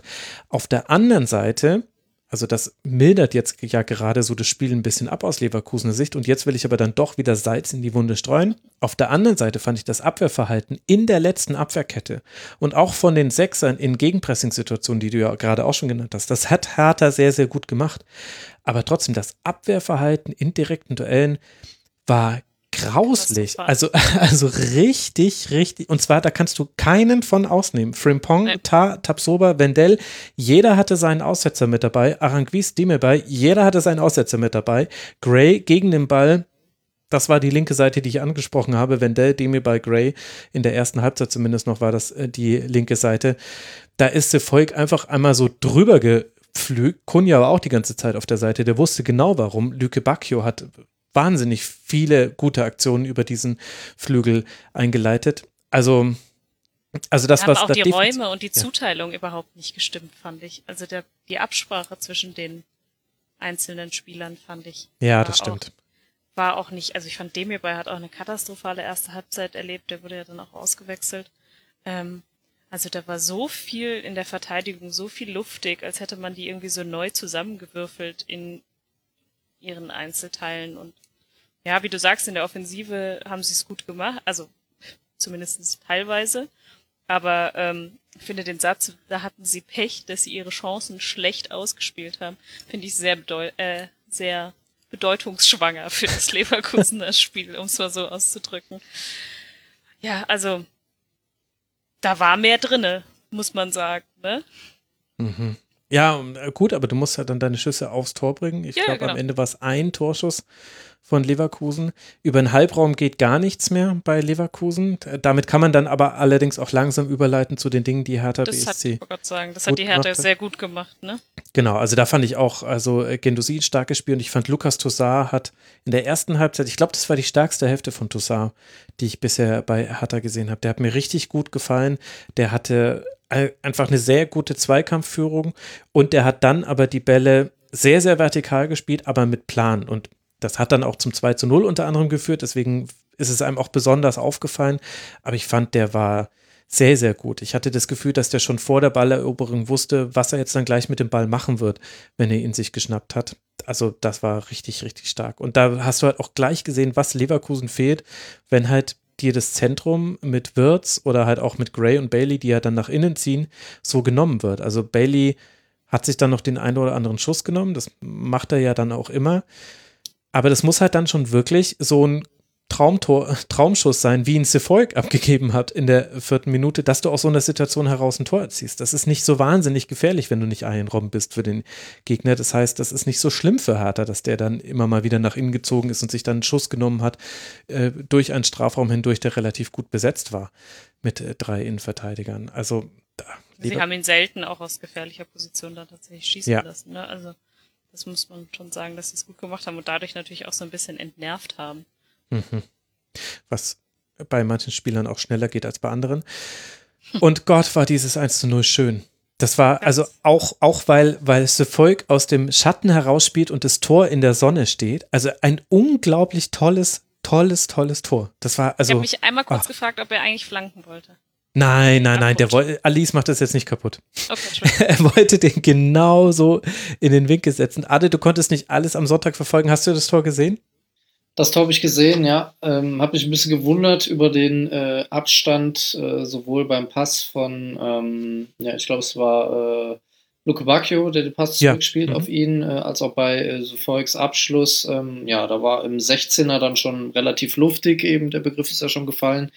Und ähm, ja, für eine Mannschaft, die mit dem Rücken zur Wand steht, ist natürlich so eine frühe Führung, ähm, die sich ja dann später noch erhöht hat, äh, sehr, sehr gut und sehr, sehr wichtig. Ähm, gibt Rückenwind. Äh, dann noch die Szene beim 2-0 ist mir in Erinnerung geblieben. Ähm, also auch hier bei mir in der Notiz. Ähm, starkes Zentrum wirklich bei Hertha mit Tusa und Guendouzi. Ähm, auch Niklas Stark dahinter, der ähm, sehr, sehr gutes Spiel gemacht ja. hat, ähm, mhm. sehr, sehr viel weggeholt hat, offenbar. Ähm, und äh, es sind manchmal so die kleinen Sachen und beim 2-0 ähm, war es eben dieser tiefe Ball von, ähm, von Tosar dann. Äh, Luke Bacchio, der dann in die Mitte spielt ähm, und da äh, Cunha findet. Und da gab es so eines, einen Moment, wo Cordoba wie beim Basketball so ein bisschen einen Block stellt. Also einen Block stellt gegen, ich glaube, Tabsoba müsste das gewesen sein, ähm, der dann gar nicht in den Zweikampf kam gegen, gegen Cunha. Also es war sehr, sehr clever, sehr geschickt äh, von Cordoba, dass er sich einfach davor stellt und damit verhindert, dass äh, Tabsoba da irgendwie noch verteidigen kann. Äh, ja, und dann stand es 2-0, äh, wenig später 3-0 und dann äh, ja, ist es natürlich schon in gewisser Weise erstaunlich, wenn man sich ein paar andere Werte anschaut noch. Äh, das Endergebnis im Vergleich zu den Expected Goals, äh, was so ungefähr auf einer Ebene lag, bei ungefähr zwei bei beiden Mannschaften, dann ist es natürlich schon in der Entstehung einigermaßen ungewöhnlich. Ja. Also den Hinweis auf die Innenverteidigung fand ich jetzt gut. Ich fand sowohl Martin Dardai als auch Niklas Stark als auch Lukas Klünter, die haben das wirklich sehr gut wegverteidigt, sagt man immer, ist fast so ein bisschen Unwort geworden, aber so war es halt. Also es gab viele Hereingaben von Leverkusen, sehr wenige davon kamen an, 32 Flanken, sieben davon kamen an. Hertha war sehr, sehr gut in den Tacklings drin, also 28 von 37 Tackling-Versuchen hat die Hertha gewonnen. Also das war einfach eine sehr, sehr gute Leistung, wo auch alles geklappt hat für die Hertha. Aber meine Güte, solche Spiele musst du dir dann trotzdem auch erstmal holen. Und es gab noch diese riesigen Chancen. Im Grunde hätte sich Hertha fast revanchieren können. Zumindest so ein bisschen für die Pleiten, die man gegen Leverkusen so oft sich am 34. Spieltag zu Hause schon geholt hat. Ich glaube 2 zu 6 und 2 zu 5 gab es da, glaube ich mal, in zwei aufeinanderfolgenden Jahren. Also das hätte auch wirklich noch höher werden können. Und da waren sehr, sehr viele sehr gute Aspekte mit dabei bei der Hertha, auch wenn man ein bisschen zu tief stand zwischendurch, auch wenn man die Flanken zugelassen hat und so weiter. Aber ja, das ist, das war, glaube ich, ein sehr, sehr angenehmer Abend, äh, Nachmittag für alle Hertha-Fans. Die Hertha steht damit nämlich auf Platz 14, konnte es verhindern, auf die Abstiegsränge oder den Relegationsplatz äh, gedrückt zu werden. 24 Punkte hat Hertha BSC nach diesem Sieg. Das ist ein Pünktchen auf den Relegationsplatz Vorsprung, zwei Punkte Vorsprung auf den direkten Abstiegsplatz. Es geht weiter mit dem Derby an der Alten Försterei nach der Länderspielpause, bevor man dann spielt. Und jetzt haltet euch fest, liebe Hörerinnen und Hörer, Hertha spielt noch gegen Gladbach. Okay, die nehmen wir mal raus gegen den Tabellen 15. Mainz 05, gegen den Tabellen 8. SC Freiburg, gegen den Tabellen 18. FC Schalke 04, gegen den Tabellen 17. Arminia Bielefeld, gegen den Tabellen 16. 1. FC Köln und dann hinten raus noch am 34. Spieltag bei der TSG aus Hoffenheim, die aktuell auf 11 liegen. Das heißt, die Hertha wird es in direkten Duellen regeln können und da ist eben dieser Sieg jetzt auch besonders wichtig. In der aktuellen Tabellenkonstellation würde es nämlich dann reichen, nicht zu verlieren in diesen direkten Duellen.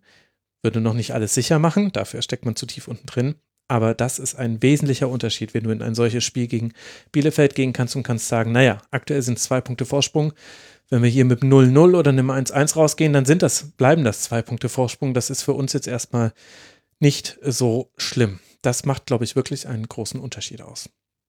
Und für Leverkusen wird die Szenerie immer bedrohlicher. Natürlich wird da auch Peter Boss jetzt in Frage gestellt. Das sind die Mechanismen des Geschäfts. Und wenn man sich verschiedenste Tabellen, die Rückrundentabelle, die Tabelle seit dem der Niederlage gegen die Bayern, ihr könnt euch im, Grund, im Grunde eine beliebige Tabelle der letzten drei Monate herauslassen. Leverkusen wird immer schlecht darin dastehen. Man ist richtig abgestürzt. Auf den sechsten Tabellenplatz konnte man jetzt zwar bleiben, aber nur, weil die Konkurrenz dahinter nicht gewonnen hat. Im Person vom ersten FC Union Berlin. Und das Schlimme ist ja, die Champions League-Teilnehmer, darüber haben wir ja schon gesprochen, die haben ja alle gewonnen. Das heißt, die sind jetzt alle weggezogen. Für Leverkusen sind schon sieben Punkte Rückstand auf den Champions League Platz Rang 4. Aktuell liegt man auf Platz 6. Für Leverkusen geht es weiter nach der Länderspielpause im Heimspiel gegen den FC Schalke 04. Und äh, damit haben wir uns die perfekte Brücke gebaut, sowohl mit Leverkusen als auch mit Hertha BSC zum Spiel des ersten FC Köln gegen Borussia Dortmund. Denn da stecken die beiden Themen mit drin, die wir jetzt gerade bei Hertha schon besprochen haben in der Tabellenkonstellation. Für Borussia Dortmund die Frage, kann man die Champions League Plätze noch erreichen? Genauso wie Leverkusen hat man da jetzt Punkte verloren. Vier Punkte Rückstand sind es auf Eintracht Frankfurt. Und für den ersten FC Köln ist die Frage, kann man aus dem Abstiegskampf herauskommen? Kann man den Abstieg verhindern? Durch das 2 zu 2 rutscht man auf Tabellenplatz 16 ab. Mainz und Hertha sind durch ihre Siege am Sonntag vorbeigezogen. Kommen wir zum Spiel. Ganz am Anfang und ganz am Ende trifft jeweils Erling Holland für den BVB, aber zwischendurch auch der FC zweimal. Einmal Strafstoß Duda nach einem Handspiel von Bellingham, das der VRA entdeckt hat und dann ein Tor von Ismail Jakobs. Am Ende steht es sehr, sehr lange 2 zu 1, bis dann eben Holland doch noch den Ausgleich erzielen kann. Und Arne, nachdem wir gleich länger über den ersten FC Köln sprechen wollen, würde ich gerne mit der Perspektive des BVB auf diese Partie beginnen. Woran lag es denn deiner Meinung nach, dass Borussia Dortmund es nicht geschafft hat, dieses Spiel zu gewinnen? Ganz, ganz klarer Spannungsabfall, glaube ich, zu erkennen gewesen, auch ähm, nach diesen ersten zehn Minuten, ähm, in denen Dortmund sehr, sehr stark war, sehr präsent ähm, Selbstvertrauen in den Aktionen hatte ähm, und eigentlich alles im Griff auch hatte, äh, in Führung gegangen. Und dann ähm, wirklich mit jeder Szene, die Köln irgendwie ja gelang ähm, oder nicht gelang, aber man hatte eben gesehen bei einigen BVB-Spielern, dass halt wirklich ähm, das Konzentrationslevel nachgelassen hat, äh, obwohl es früh im Spiel war, dass ähm, die Intensität im Anlaufen nachgelassen hat, in der Zweikampfführung und so.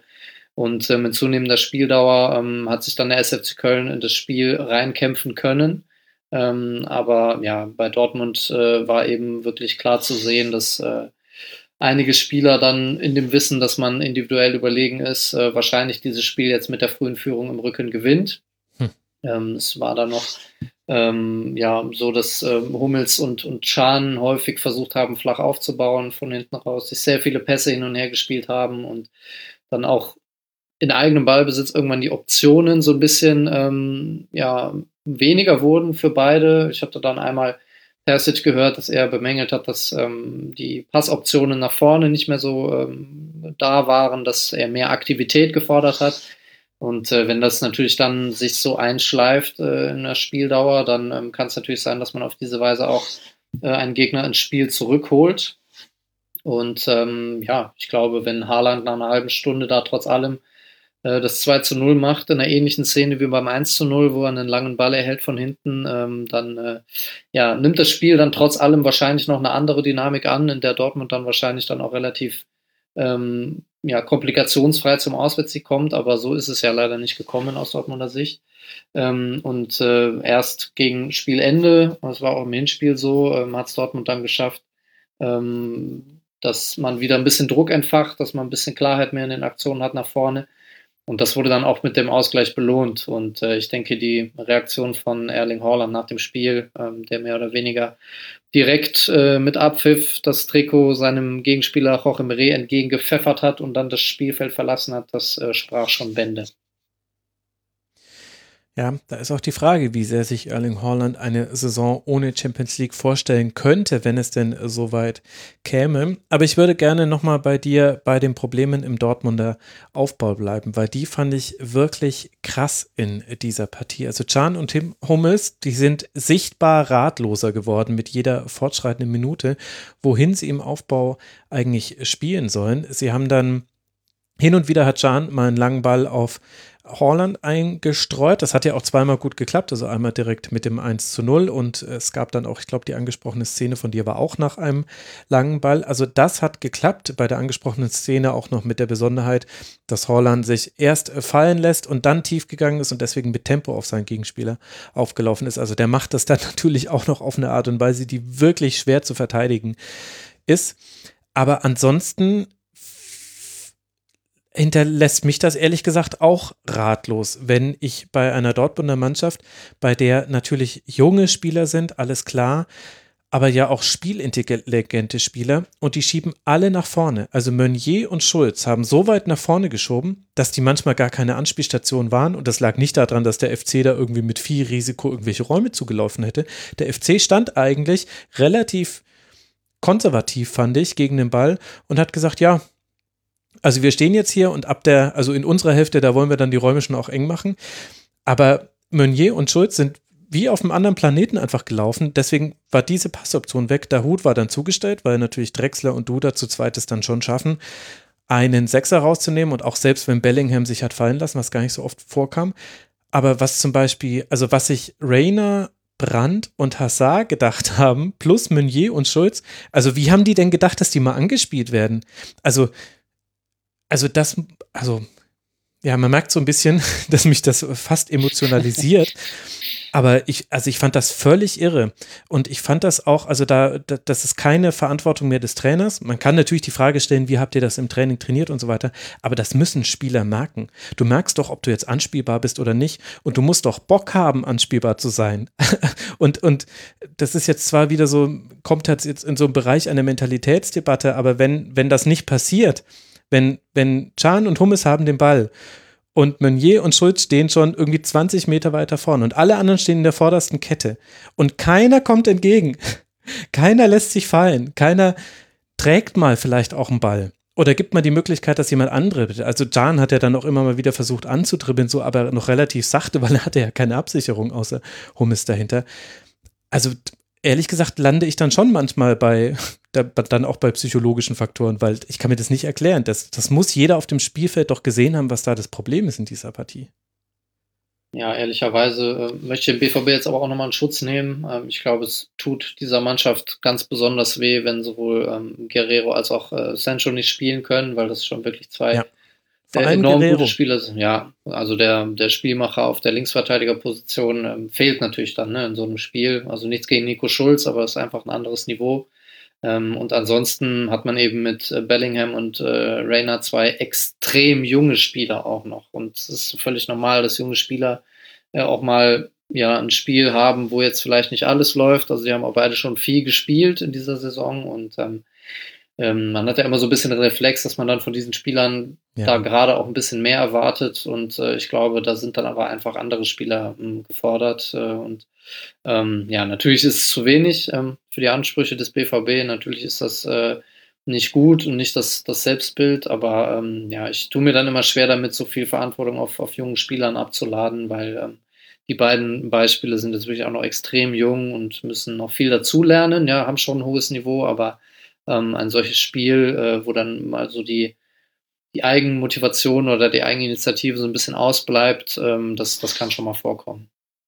Aber ich würde es gar nicht an den jungen Spielern festmachen, sondern ich finde, man muss da auch, also Brand, Hazard in die Pflicht rufen. Brand hat einen richtig schlechten Tag.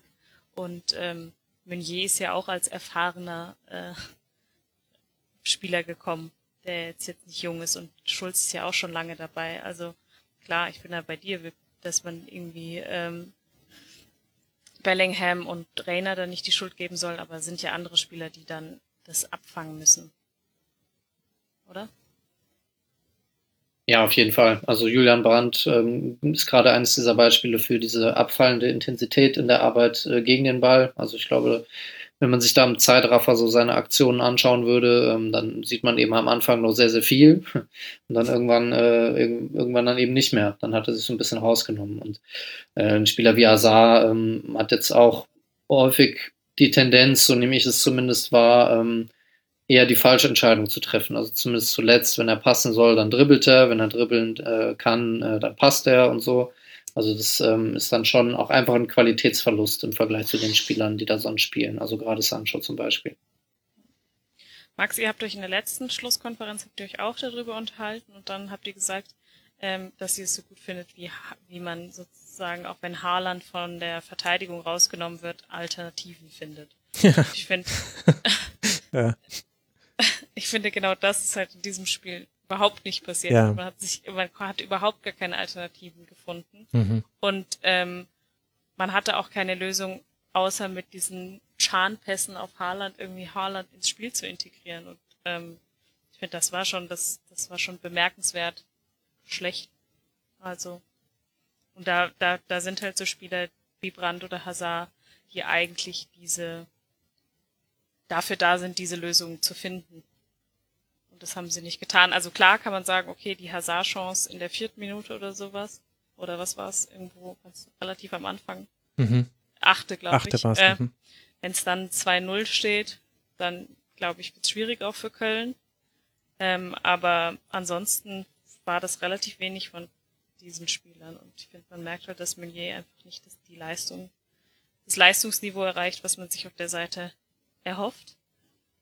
Ja, und dann Ja, also ich finde es schon richtig, äh, Arne, dass du mich da ein bisschen eingebremst hast, weil es sind sehr junge Spieler und ich finde aber auch genau den Vergleich, äh, den, den Hinweis auf Brandt und Hazard dann an der Stelle richtig. Ich glaube, was es halt so bitter macht aus Dortmunder Sicht ist, dass du ja in zweimal zehn Minuten gesehen hast, wie es funktionieren könnte. Immer dann, wenn Dortmund entweder mit Tempo gespielt hat, mit einem langen Ball, wo Holland dann nicht aus dem Spiel genehm, genommen werden konnte. Der war nämlich ansonsten nicht besonders im Spiel drin. 27 Ballkontakte nur für ihn. Das hat Köln sehr, sehr gut gemacht. Oder wenn man einen Raum attackieren konnte und der war eigentlich vor allem, fand ich, auf dem linken Kölner Flügel zu sehen, also im Rücken von Jakobs und mit Tempo auf Katterbach. Ich fand es jetzt nicht komplett zufällig, dass über so eine Situation dann nach einem tollen äh, Solo von Ansgar Knauf dann auch das äh, 2 zu 2 gefallen ist. Also immer in diesen Situationen ging es. Und ach, na, eine Situation habe ich noch vergessen. Das war vor dieser Chance in der achten Minute. Da hat man es einmal geschafft, übers Zentrum aufzubauen. Da hat Bellingham dann aufdrehen können. Ich glaube, Skiri kam damit ein bisschen zu viel Tempo, hat sich verladen lassen. Dann wurde verlagert und äh, dann, dann hatte man auch Raum, den man bespielen konnte. Und ich glaube, das ist das, was es so schwer zu verdauen für die BVB-Fans macht, dass du eben gesehen hast, es ging. Es ging immer über Phasen. Und dann kommt die Frage, ja, warum ging es denn dazwischen nicht?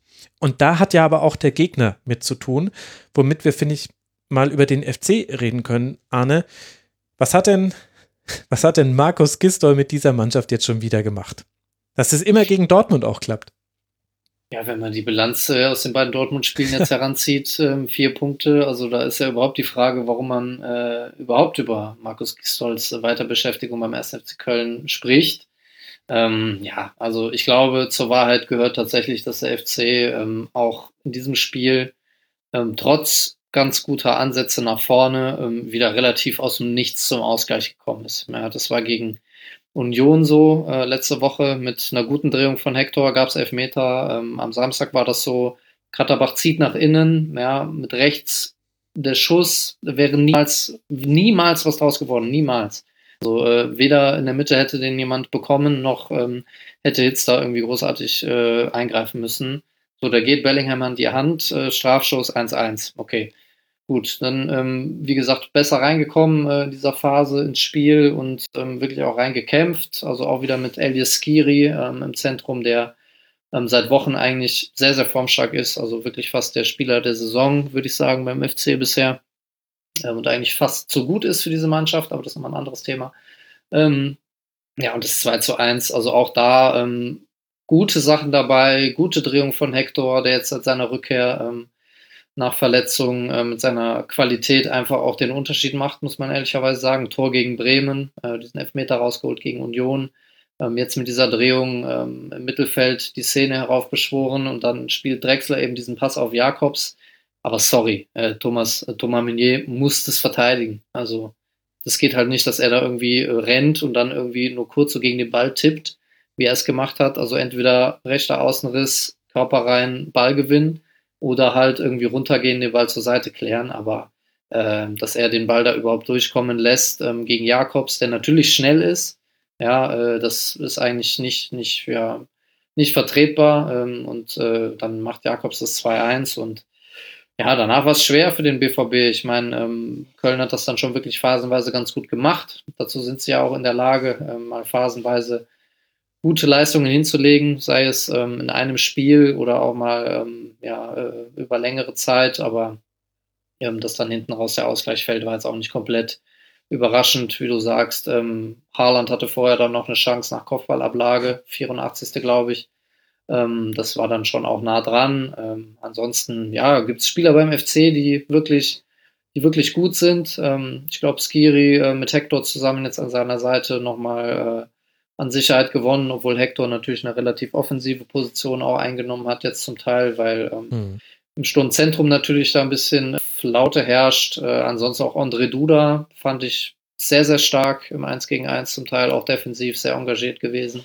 Ähm, ja, und jetzt äh, 2 zu 2 ist natürlich okay, ist ein Punkt.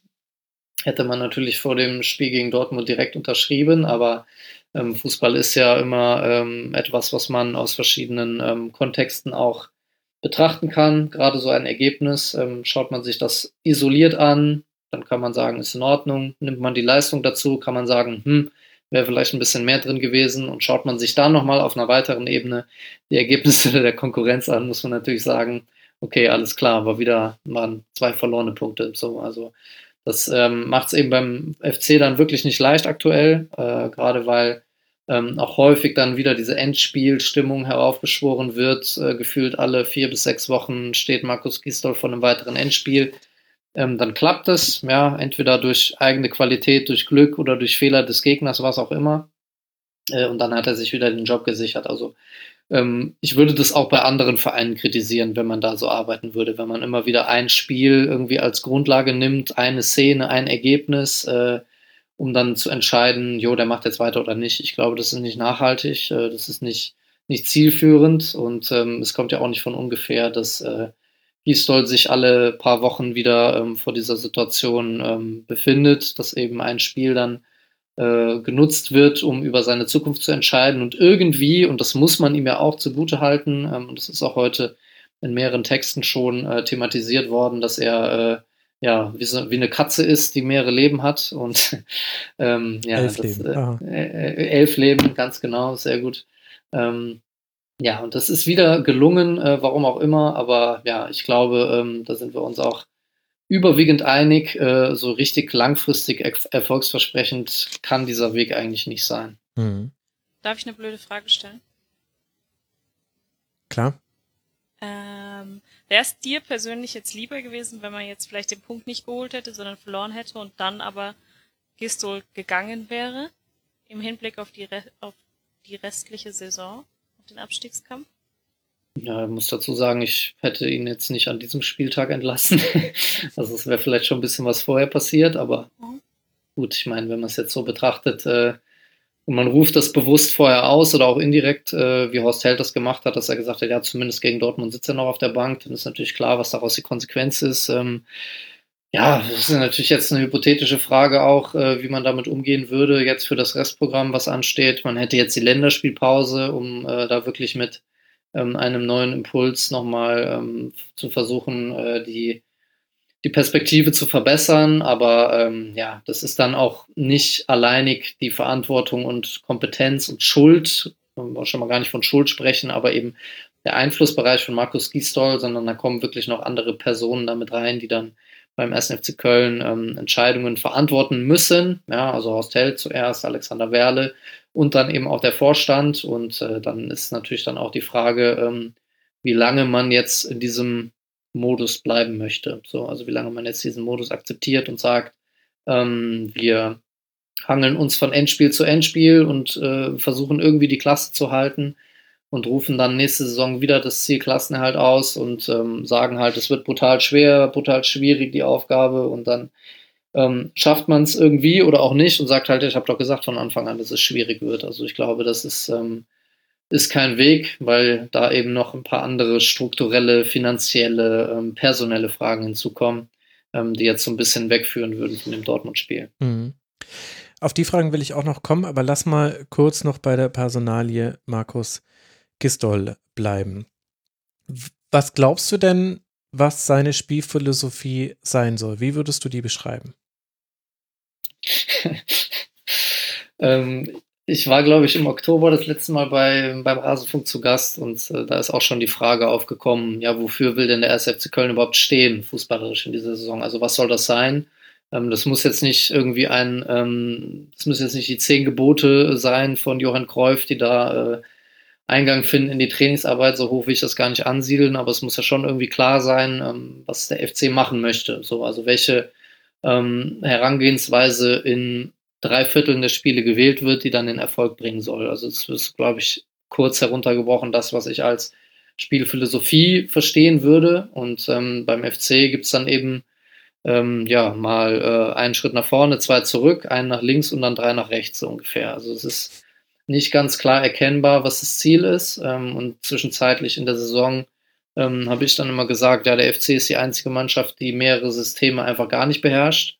Also sowohl äh, Dreierkette als auch Viererkette gab es herbe Niederlagen, auch gute Spiele, ähm, 0-5 in Freiburg, äh, keine Ahnung. Also da war wirklich alles möglich. Dann ähm, verschiedenste Konstellationen, ähm, auch in der Offensive gewählt, mit André Duda als falsche Neun und Sebastian Andersson. Und wenn er spielt, natürlich dann lange Bälle, weil er unheimlich stark in der Luft ist. Ähm, mit John Cordoba und Mark Uth in der letzten Saison hatte man natürlich zwei extrem gute Spieler, mit denen man Umschaltfußball spielen konnte. Und das ist auch legitim, das hat auch funktioniert. Da gab es auch gute Phasen äh, mit zehn Spielen, acht Siegen und so weiter. Äh, aber im Sommer gehen dann eben beide, so aus unterschiedlichen Gründen. Und dann kommen eben äh, Duda und Anderson. Und dann ist eben so die Frage, hm, okay, Konterfußball mit Anderson, Umschaltfußball mit Anderson, schwierig. Ähm, Duda auch anderer Spielertyp als äh, Uth. Und dann muss man sich dann natürlich schon überlegen, okay, wie soll es denn jetzt, wie soll es denn jetzt irgendwie klappen? Also was haben wir vor? Ähm, und dann ist es natürlich auch nicht einfacher dadurch geworden, dass dann Anderson jetzt schon seit langer Zeit ausfällt. Ähm, ja. Und da dann eben auch auf dem Transfermarkt einfach Dinge passieren, die in der Form auch in gewisser Weise einzigartig sind. Also ähm, man holt Emmanuel Dennis äh, aus Belgien ähm, in der Laie und sagt, okay, das ist jetzt ein Spieler, der sagt von sich selber, er ist kein klarer Zielspieler für den Sturm, er ist kein, kein klarer Neuner, sondern sitzt eher auf dem Flügel. Okay, gut, Laie, ähm, wahrscheinlich relativ kostengünstig oder auch nicht, je nachdem. Ähm, und äh, dieser Spieler ist jetzt am 26. Spieltag sehr, sehr weit von der Startelf entfernt. Das heißt, er ist absolut keine Hilfe, ähm, weil ihm ein bisschen die Körperlichkeit vielleicht abgeht, ähm, weil ihm ähm, ja ein bisschen die Einbindung äh, fehlt. Und dann hat man auch auf der Bank Tolo Arokodare, 19-jähriger Nigerianer aus Lettland gekommen, der ähm, für Bundesliga-Fußball und da möchte ich ihm auch nicht zu nahe treten, aber das ist einfach viel zu schnell und viel zu viel für ihn. Das heißt, er ist keine ernsthafte Alternative. So, und dann wird es schon eng. Äh, Anthony Modest im äh, Winter-Transferfenster abgegeben nach Saint-Etienne, um Kohle einzusparen, ja, weil er auf seinem monströsen Vertrag sitzt seit 2018, seit seiner Rückkehr. Und ähm, er natürlich sportlich jetzt auch keine richtige Alternative war. Das heißt also, da wird regelmäßig jede Menge Geld verbrannt für diese Leistungen, die wir jetzt aktuell sehen, also den, den Relegationsplatz aktuell. Und ähm, das in einer schwachen Bundesliga-Saison, also mit, mit schwacher Konkurrenz zum Teil. Und äh, dann sich hinzustellen am Saisonende hypothetisch, ja, wenn der FC die Klasse halten sollte, äh, Trainerteam, äh, Geschäftsführer sagt, wir haben die Klasse gehalten, das ist ein Erfolg, wir haben unser Saisonziel erreicht. Äh, nee, würde ich nicht teilen. Also klar, man spielt nächste Saison in der Bundesliga in Ordnung, aber äh, seit 2018 in den Transfersommern geht der FC im Vorgriff ins Risiko. 2018 abgestiegen, unfassbare Saison als Europapokalteilnehmer abgestiegen und dann äh, im Sommer ähm, 2018 gesagt, okay, wir müssen Kohle in die Hand nehmen, damit wir direkt aufsteigen. Alles klar, wurde gemacht, über Gebühr investiert, aufgestiegen, hieß es, hm, Kader immer noch nicht so geil, müssen vielleicht nochmal investieren. Äh, Elias Skiri und Sebastian Bornau geholt, zwei gute Spieler, keine Frage, aber wieder über Gebühr investiert. Das heißt, das zweite Jahr hintereinander im Risiko. Und jetzt im Sommer 2020 halt Situation, hohe Transfereinnahmen natürlich durch John Cordoba, 15 Millionen ungefähr. Mhm. Aber auch da wieder fast eins zu eins investiert für, ähm, für andere Spieler, also für Ersatzspieler oder äh, andere Neuzugänge. So, halt wieder ein Vorgriff. Ja, also wieder kein Geld ähm, auf die hohe Kante gelegt. Dann kam noch Corona dazu. Keine Frage, ist nicht die Schuld des ersten FC Köln. Ähm, aber es ist ein immenses Risiko, was dieser Verein, was diese Geschäftsführung ähm, eingeht. Und das kann halt wirklich dann so enden, dass man jetzt, was nicht unrealistisch ist, absteigt am Ende der Saison. Und dann steht man natürlich nochmal vor ganz anderen Problemen. Mhm. Lass trotzdem noch kurz bei der sportlichen Situation bleiben, bevor wir über das Strukturelle außenrum sprechen, weil ich immer noch das Gefühl habe, so ganz haben wir das noch nicht umrissen. Also wir haben etwas noch nicht umrissen, das nicht umreißbar ist. das, wir werden da zu keinem Schluss kommen. Aber es gibt ja immer so verschiedene Welten, mit denen man argumentieren kann. Und das ist bei vielen Fußballvereinen so. Beim ersten FC Köln fällt das aber finde ich, deutlicher auseinander als bei vielen der Konkurrenten. Und da kann man, da kann man jetzt verschiedene Ansätze wählen. Also ich könnte sagen, der FC ist die Mannschaft mit den zweitwenigsten Siegen. Nur Schalke hat seltener gewonnen als der erste FC Köln. Der erste FC Köln hat, obwohl Markus Gistol eigentlich bekannt war als jemand, der einen Fokus aufs Umschaltspiel legen möchte, als einzige Mannschaft neben Borussia Mönchengladbach keine einzige, kein einziges Tor nach einem Konter erzielt. Man kann darüber sprechen, dass der FC Köln große Probleme damit hat, wenn er in Rückstand liegt. Das ist jetzt nicht komplett neu, aber es ist schon schwierig, wenn du 17 Mal in Rückstand gerätst und kein einziges Mal gewinnen kannst. Es gibt noch drei andere Mannschaften, denen das auch passiert ist: Augsburg, Schalke und Bielefeld. Vier Punkte hat äh, der FC immerhin aus diesen 17 Rückständen noch geholt. Das sind alles ziemlich ernüchternde Fakten. Du kannst über die 25 geschossenen Tore nach 26 Spielen sprechen, 46 kassierte Tore. Passt zwar zur Konkurrenz im Abstiegskampf, ist aber eigentlich auch ein schlechter Wert. Das ist das, was du auch schon so ein bisschen mit eingepreist hast. Mit es ist aktuell eine schwache Konkurrenzsituation oder war es jetzt sehr lange, bis so eine Mannschaft wie zum Beispiel die erste FSV Mainz 05 zu einem Trainer gefunden hat, der für sie funktioniert. Und jetzt kommt aber das Aber, das es eben auch gibt. Aber es ist ja so, dass man so ein Spiel wie jetzt gegen Dortmund sehr erfolgreich gestaltet und das auch gewinnen kann. Ich meine, es gab ja auch noch die Chance aufs 3 zu 1, wenn man das ein bisschen schlauer ausspielt, hinten raus. Und es ist auch noch so, dass auch in einem solchen Spiel, in dem alle ja wissen, was passieren würde, wenn man verlieren würde, mit einer sehr hohen Wahrscheinlichkeit, zum Beispiel ein Jorge Meret sich mit Markus Gistol berät und da kein Auseinanderfallen dieser Mannschaft zu sehen ist, was ja sehr gut möglich gewesen wäre. Also als ich gesehen habe, dass schon in der dritten Minute Dortmund da in Führung geht, da, das, das roch schon so ein bisschen nach 0 zu 4 zu Hause. Und dann ist aber, und das ist ja auch nicht passiert. Was, was fangen wir jetzt dann mit diesen verschiedenen Welten, aus denen man argumentieren kann, an? Keine Ahnung. ähm, ich kann es natürlich nochmal versuchen zu umreißen. Äh, wie du schon sagst, es ist nicht ganz einfach äh, zu greifen, aber ähm, natürlich hat der SFC Köln große fußballerische Probleme über weite Strecken der Saison gehabt. Ich glaube, das ist unstrittig. Ähm, und da kommt dann wieder so ein bisschen, da muss ich anknüpfen an, was ich eben schon gesagt habe, ähm, die Frage rein, was man überhaupt erreichen möchte. So, also ob Dreierkette, ob Viererkette, ob erstmal defensiv stehen und mit der defensiven Stabilität dann über Umschaltgelegenheiten die Offensive stärken, was zwischendurch so ein bisschen das Mantra gewesen ist.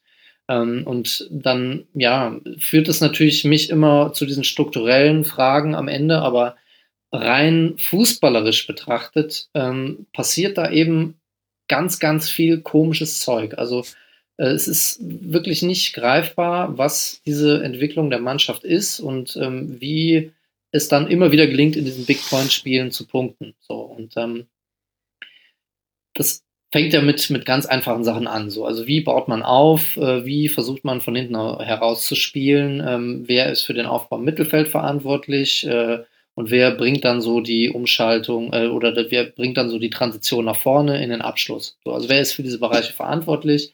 Setzt man auf ruhigen Ballbesitzfußball oder auf, auf Spielverlagerungen oder auf lange Bälle, keine Ahnung. Beim FC ist es so ein ganz cooler Mix ähm, aus allem so ein bisschen. Und äh, ich habe mir dann eigentlich immer so regelmäßig die Mühe gemacht, alle vier bis sechs Wochen, ähm, um meine subjektiven Eindrücke dann irgendwie auch mit Zahlen untermauern zu können oder eben nicht, äh, zu schauen, wie liegt der FC da in den äh, Kernmetriken so im Offensivspiel. Also wie viele Schüsse pro Spiel schafft ja. der FC. Mhm. So. Wie viele Schüsse aufs Tor schafft der FC pro Spiel? Und da liegt er eben konstant jetzt schon in den letzten Wochen, eigentlich seit Saisonbeginn, so zwischen 15, 16 und 17. Also das ja. wechselt dann immer so ein bisschen je nach Spiel, aber in diesen beiden Sachen relativ weit unten. So, dann gucke ich mir an, ähm, keine Ahnung, wie viele Dribblings gibt's, wie viele äh, Aktionen im, im letzten Drittel gibt's und so weiter. Das ist halt immer wenig. Ja, und dann kommen halt noch so Sachen dazu wie ähm, Passgenauigkeit oder Ballbesitz oder Pässe, äh, Key Passes, was auch immer, welche Metriken man daran nehmen will. Da muss man sagen, und das gehört auch wieder zu weit dazu, äh, seit dem Bremen-Spiel, also seit dem Spiel 1-1 äh, vor ein paar Wochen, ähm, hat es da schon einen Schritt nach vorne gegeben. Also der FC hat da viel Ballbesitz gehabt, kontrolliert gespielt, mit Max Meyer auch im Zentrum jemanden gehabt, der immer wieder gut aufgelöst hat. Auch Elias Skiri hat sich in dieser ähm, Domäne gut weiterentwickelt, weil er mittlerweile ein bisschen passstärker geworden ist. Ähm, das heißt, da passieren schon gute Dinge. So, also es ist wirklich nicht, nicht alles schlecht, aber es ist halt immer wieder so, dass man sich fragt, was ist jetzt der Plan, was ist das Ziel, welche Spieler sollen das umsetzen? Und ähm, jetzt gegen Dortmund ist ganz am Anfang angeklungen, drei klare Linien, 4-4-2. Vorher hatte man ganz oft ähm, andere Staffelungen im Zentrum, Skiri mit Ötchan oder Rex Bicai, also zwei Box-to-Box-Spielern, die jetzt vielleicht nicht über ihre Passqualität unbedingt kommen. Dann hatte man Max Meyer mal, dann hatte man äh, Duda, Drexler immer mal wieder rein und jetzt auch Hector nach seiner Verletzung. Das heißt, da sind unheimlich viele Spielertypen, die sehr unterschiedlich sind, aber die sich auch sehr ähneln zum Teil. Und ähm, das ist dann natürlich umso schwieriger, wenn kein Stürmer vorne steht. Also ich sage jetzt nicht, dass jeder Ball irgendwie auf den Stürmer kommen muss, aber du brauchst zwangsläufig irgendwann jemanden, der mal Innenverteidiger bindet, der mhm. mal die letzte Linie attackiert, der mal in die Tiefe geht, alleine um einen Innenverteidiger zu binden. Er steht im Abseits, ist gar kein Problem, ja. Also äh, dann irgendwie mal Gefährlichkeit nach vorne ausstrahlen. Und ich habe den Eindruck, es sind immer die Tore, die zum richtigen Zeitpunkt fallen, in häufig den Big Point Spielen auch. Also ähm, wo dann auch der Gegner mal einen entscheidenden Fehler macht oder so. War es gegen Gladbach so beim letzten Spiel. Ähm, diese Pressing-Szene da, ich glaube, gegen Kramer, wo Rex Bitschei den Ball gewinnt, ja. macht das 2-1. Ähm, diese Szene von Meunier, natürlich passieren Fehler in jedem Spiel. Ja, und äh, beim FC bin ich da vielleicht ein bisschen überkritisch, aber äh, es ist mir nicht klar, so was jetzt die Idee ist. Ich kann es nur noch mal sagen. Und ähm, es wird ja nicht, wird ja nicht einfacher so, ne? Also klar kann man jetzt sagen, ähm, Sebastian Andersson kommt nach der Länderspielpause zurück, Florian Kainz kommt nach der Länderspielpause zurück, die waren zwar ewig verletzt beide, aber die sind jetzt wieder eine Option. Jonas Hector ist dann vielleicht ein bisschen mehr im Saft und das sind halt auch drei sehr, sehr wichtige und gute Spieler. So, aber ähm, ich störe mich halt am meisten daran, dass für diesen Fußball, der dort gespielt wird, und diese Herangehensweise so viel Geld verbahnt wird. Also das ist für mich nicht nachvollziehbar und auch absolut kritikwürdig. Mhm. Und ja, dann aber auch ein Thema, wo man von Markus Gisdol schnell weggehen muss und über jemanden wie Horst Held zum Beispiel sprechen muss an dieser Stelle. Weil Mark, Markus Gisdol kann ja nichts für die Schieflage im Kader, zumindest wahrscheinlich kann er es nicht. Ich kann mir nicht vorstellen, dass er gesagt hat, nee, bitte lass uns nur mit einem Stürmer in die Saison gehen. Da habe ich ein gutes, da fühle ich mich gut. Das, das ist, wir, wir hoffen jetzt einfach, dass Sebastian Andersson nichts passiert. Kann ich mir irgendwie kaum vorstellen.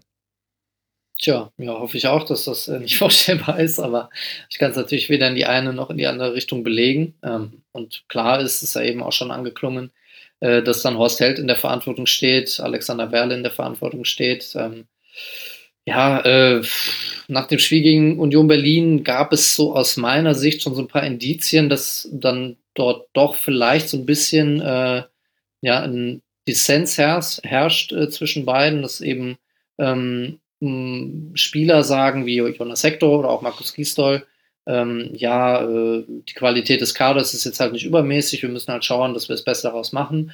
Und dann Horst Held das so ein bisschen abbügelt und sagt, ähm, ja, ich finde den Kader eigentlich gut genug. So. Also das war so das Einzige, wo ich gemerkt habe, okay, hm, ist da jetzt tatsächlich was ähm, gebrochen zwischen den beiden oder auch zwischen Mannschaft und Gisdol.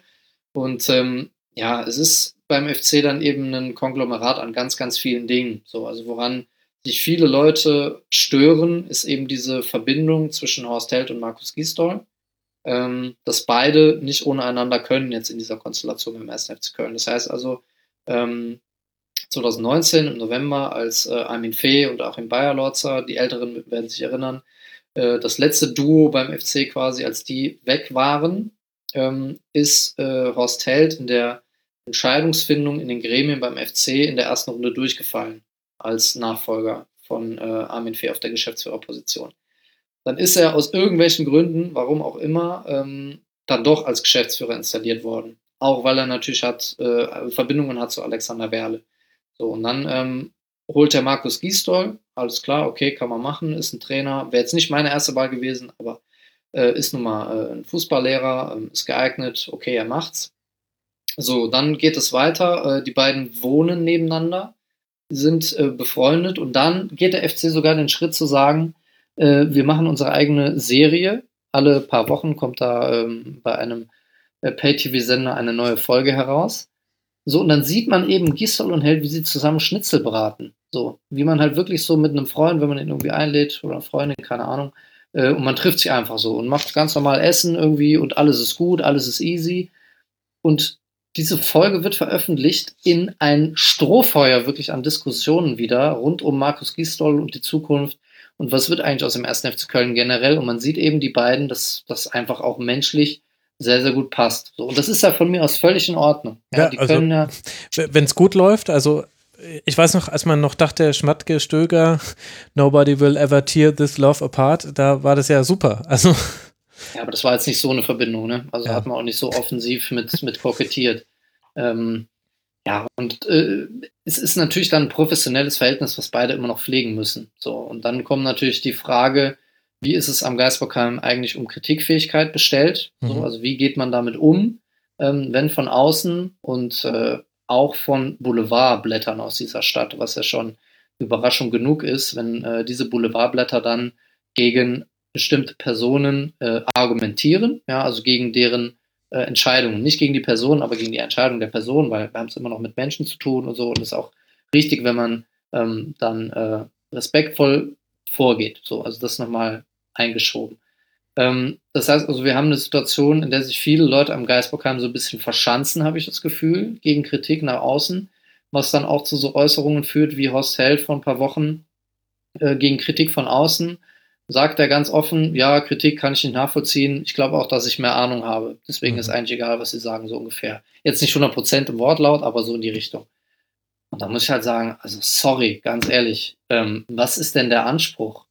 Also was, was ist der Anspruch beim FC, äh, dann auch so mit Kritik umzugehen? Ne? Also ich finde das ähm, ja wirklich fatal und wenn wir dann von der Geschäftsführungsebene noch eine Ebene weiter nach oben gehen, dann ist natürlich auch der Vorstand in der Verantwortung, weil er natürlich dann den Verein nach außen vertritt und dann auch letztendlich die Entscheidungen fällen muss, was jetzt passiert.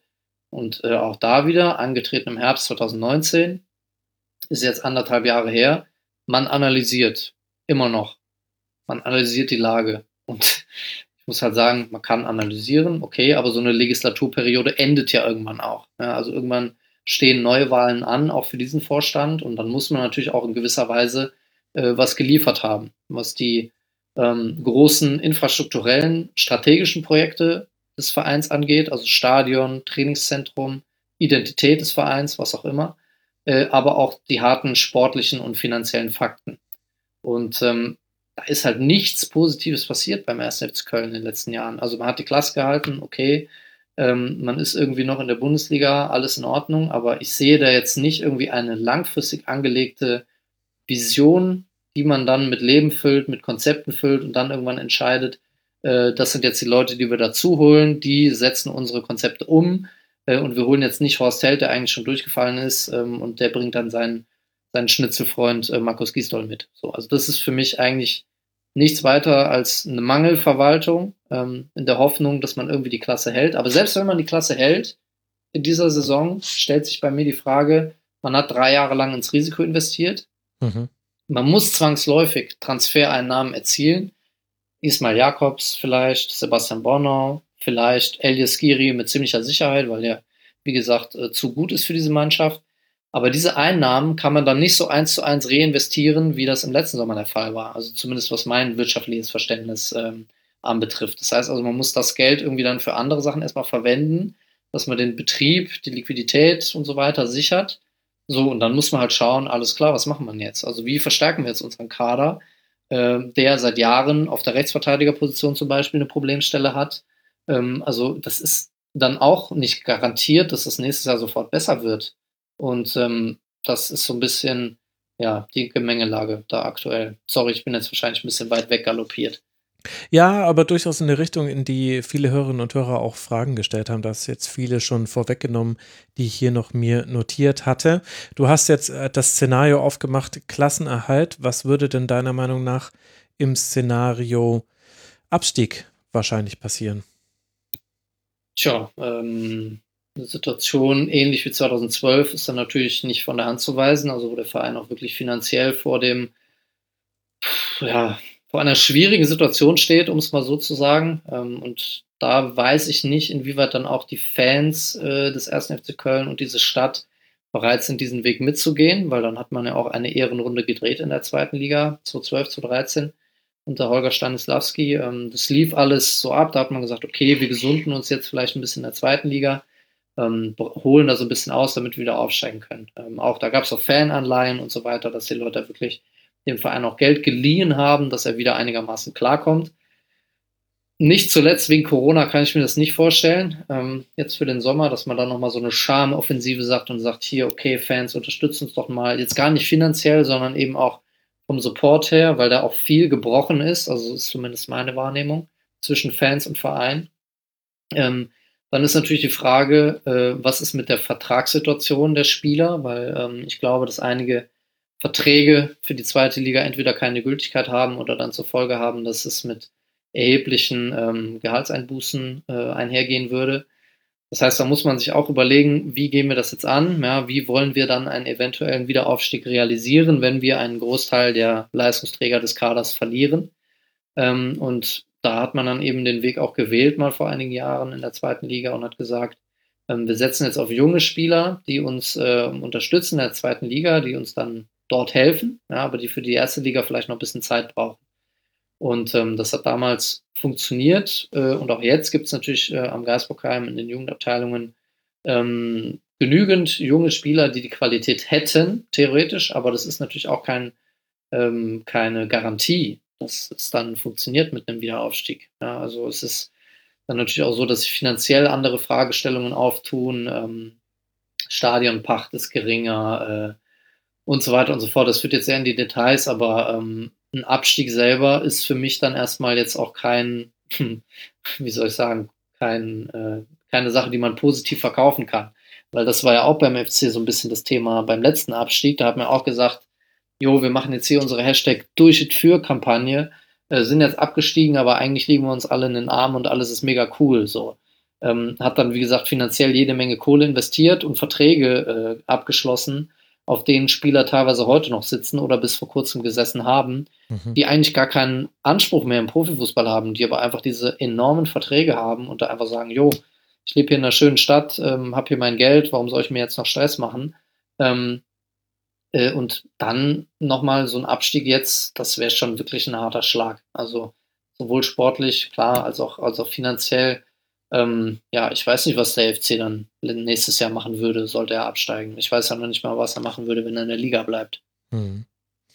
Ja, ich finde diesen Aspekt der Verträge einen sehr interessanten. Also wir haben ja die Finanzkennzahlen aus der Saison 18, 19 vorliegen von der DFL oder war es sogar 1920, jetzt weiß ich selber äh, gerade nicht, die aktuell vorliegenden. Und wenn man sich da mal den Personalaufwand anschaut bei den Bundesligisten, das mache ich immer ganz gerne, dann gibt es da im Grunde sechs Vereine, die so in einer Liga spielen und da ist der FC aber am allerobersten Ende angesiedelt. Also es geht los mit Arminia Bielefeld 16 Millionen Personalaufwand, äh, der SDF Union Berlin 26 Millionen, der FC Augsburg 38 Millionen, der SC Freiburg 45 Millionen und dann kommen schon Mainz 05 und der 1. FC Köln 48 und 49 Millionen. Man kann das nicht eins zu eins übersetzen, es sollte sich aber grob in der Tabelle übersetzen. Sonst hat man in der sportlichen Leitung, sonst ist das zu sehr auseinander, äh, auseinandergegangen. Denn der sportliche Erfolg bedingt den wirtschaftlichen Erfolg, der wiederum den sportlichen Erfolg bedingt. Also diese beiden Dinge müssen korrelieren, ansonsten geraten Vereine in Schieflage.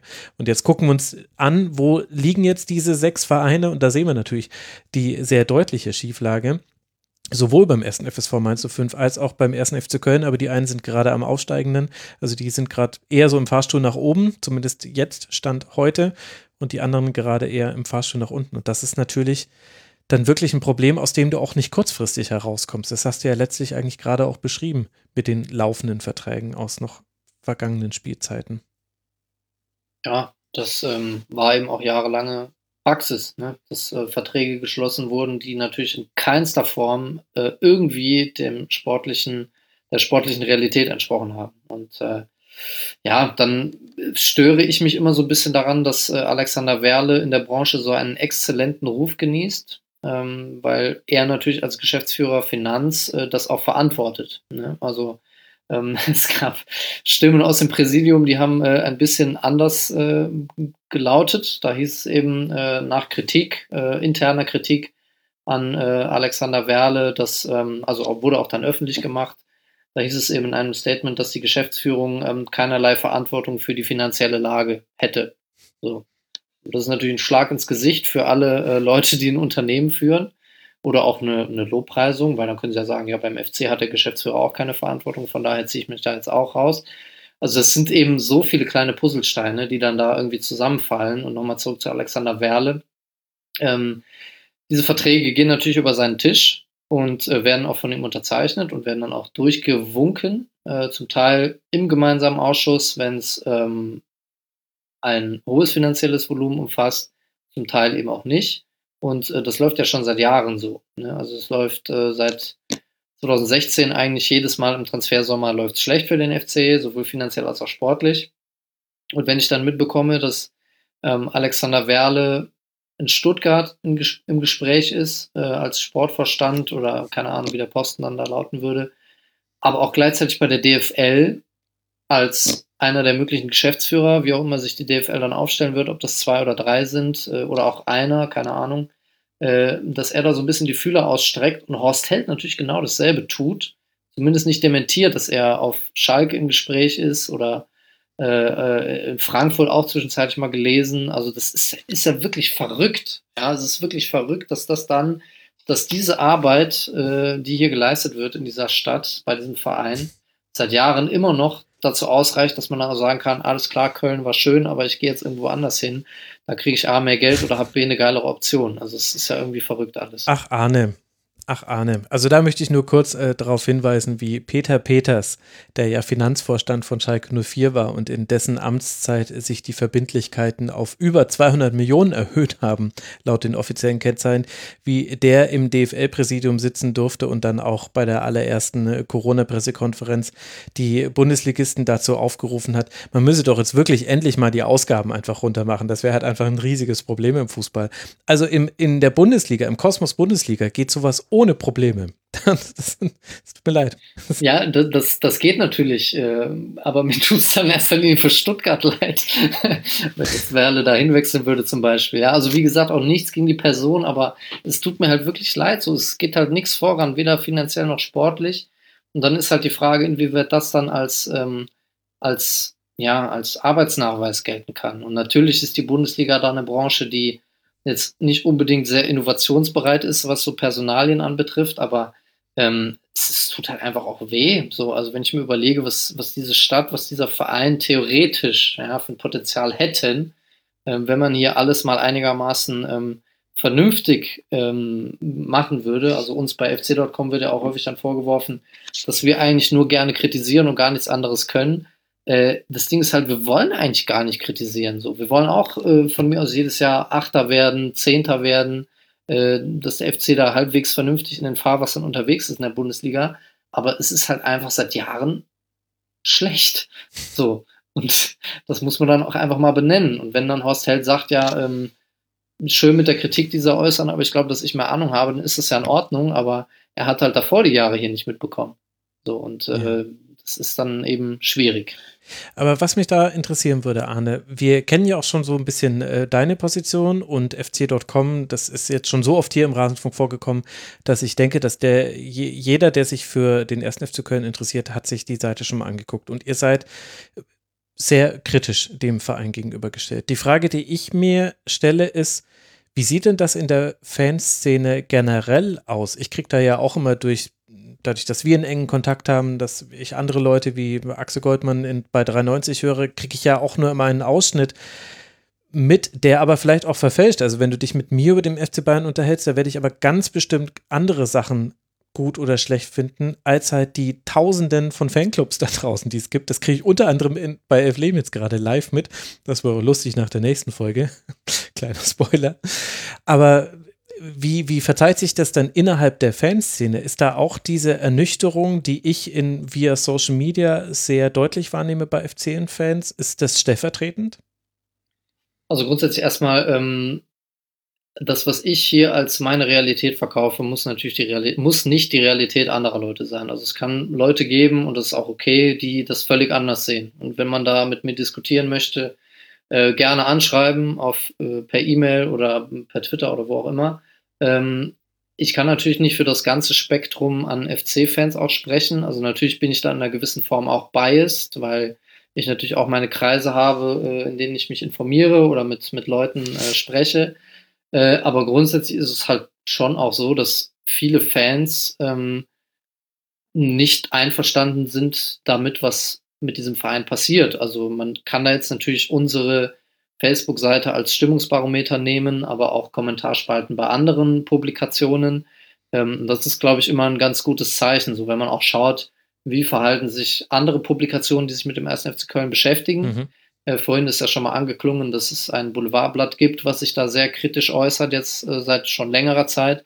Mit dem Express, das ist eben auch eine Realität. So, also es war ja auch lange Jahre anders. Mhm. Ähm, dann gibt es äh, im digitalen Bereich noch den Geistblock Köln, der ähm, zuletzt auch immer mehr kritisch wurde. So, also der lange Zeit auch einen gewissen, eine gewisse Toleranz zumindest gepflegt hat für einige Entscheidungen, um es mal so zu beschreiben. Äh, aber das, das, wird eben auch kritischer. So. Und da frage ich mich eben, okay, in welcher Realität lebt man, wenn man jetzt sagt, jo, wir halten die Klasse, alles ist cool, irgendwie Horst Held, Markus Gisdol, ähm, forever bis 2025 so. Also wenn das jemand so sieht, ist er wirklich legitim, aber dann sollte man eben auch die Argumente anbringen und dann sagen, das und das und das sind die Gründe. Äh, und äh, letzter Satz dazu noch, also ähm, ich verfolge keine Spiele live auf Twitter unter dem Hashtag FC, so, also das habe ich mir abtrainiert. Äh, aber wenn man dann nach dem Spiel da mal reinschaut und auch dann unmittelbar die Reaktionen wahrnimmt, also richtig begeistert sind die Leute aktuell nicht, um es mal so zu sagen. Ja, das wäre auch ein bisschen komisch.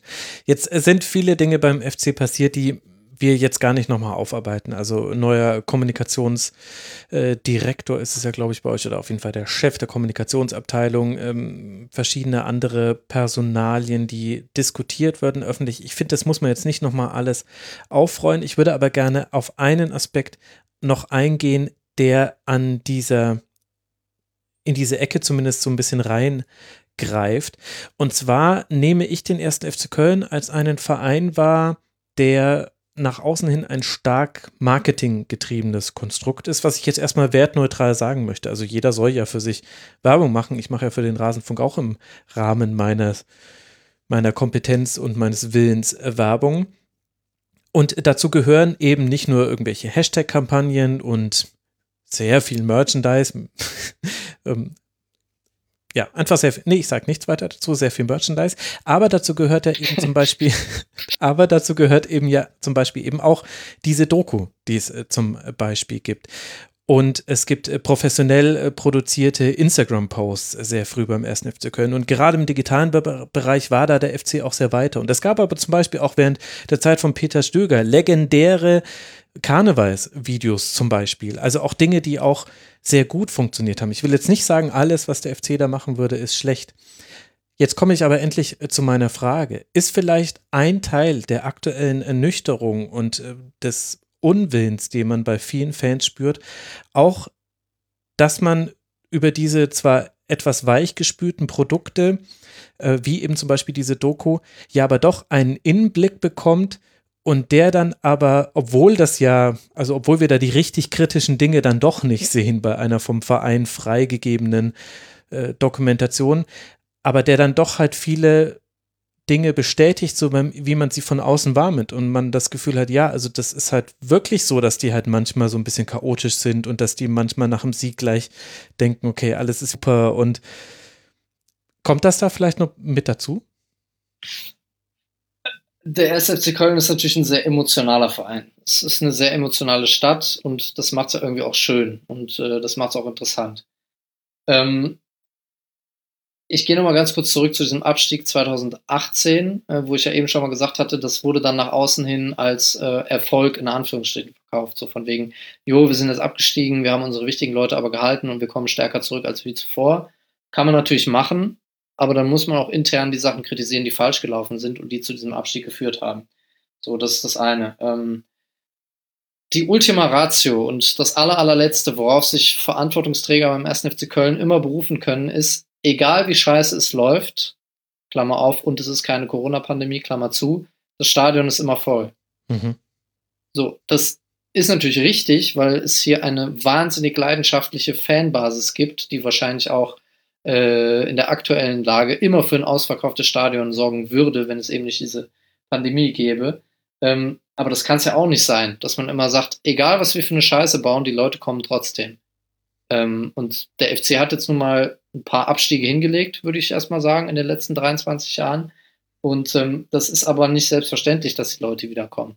So, die kommen ja nicht unbedingt, äh, weil sie sich so sehr mit einzelnen Spielern identifizieren, sondern es ist eben der Verein, es ist die Stadt, es ist das Stadion, es sind die anderen Fans und ähm, natürlich hilft es dann irgendwo auch, wenn man sagt, man hat jetzt über 110.000 Mitglieder, das ist okay, aber man muss auch nicht so aggressiv solche Mitgliederkampagnen fahren.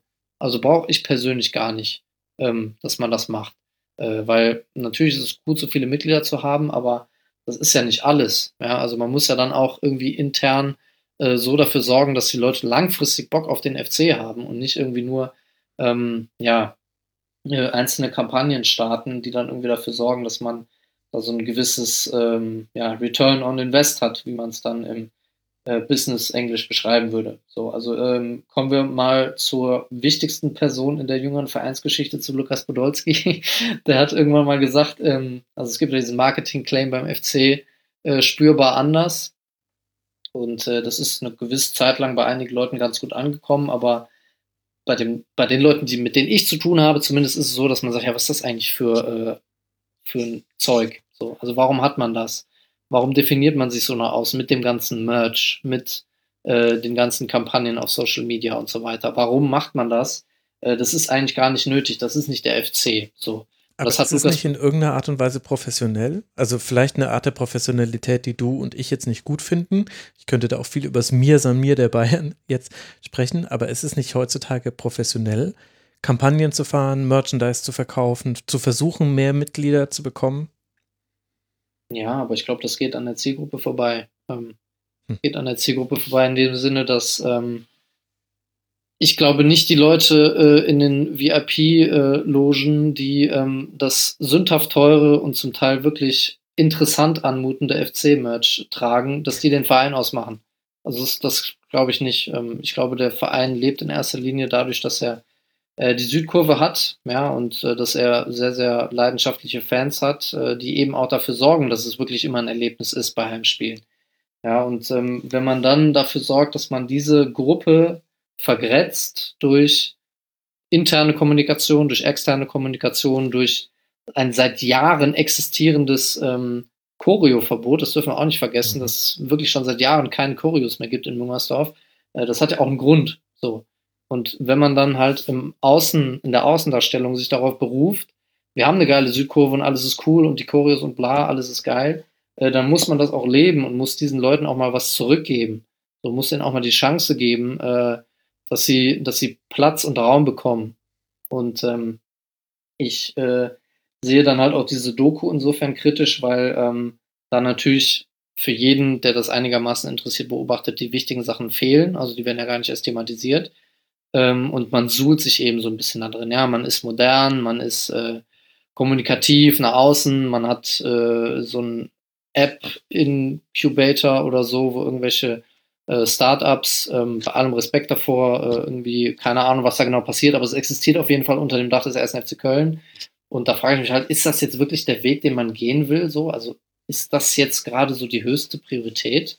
Äh, und ja, da habe ich noch keine endgültige Antwort gefunden, aber das ist zumindest für mich eine Entwicklung, die mir nicht so gefällt und die auch äh, in meiner Wahrnehmung heraus einigen anderen FC-Fans, ähm, wo ich mich nicht mehr als Fan bezeichnen würde, aber zumindest einigen Leuten, die es mit dem FC halten, ähm, nicht gefällt. Und das muss man dann schon irgendwo auch wahrnehmen und dann dementsprechend auch für Veränderungen sorgen. Mhm.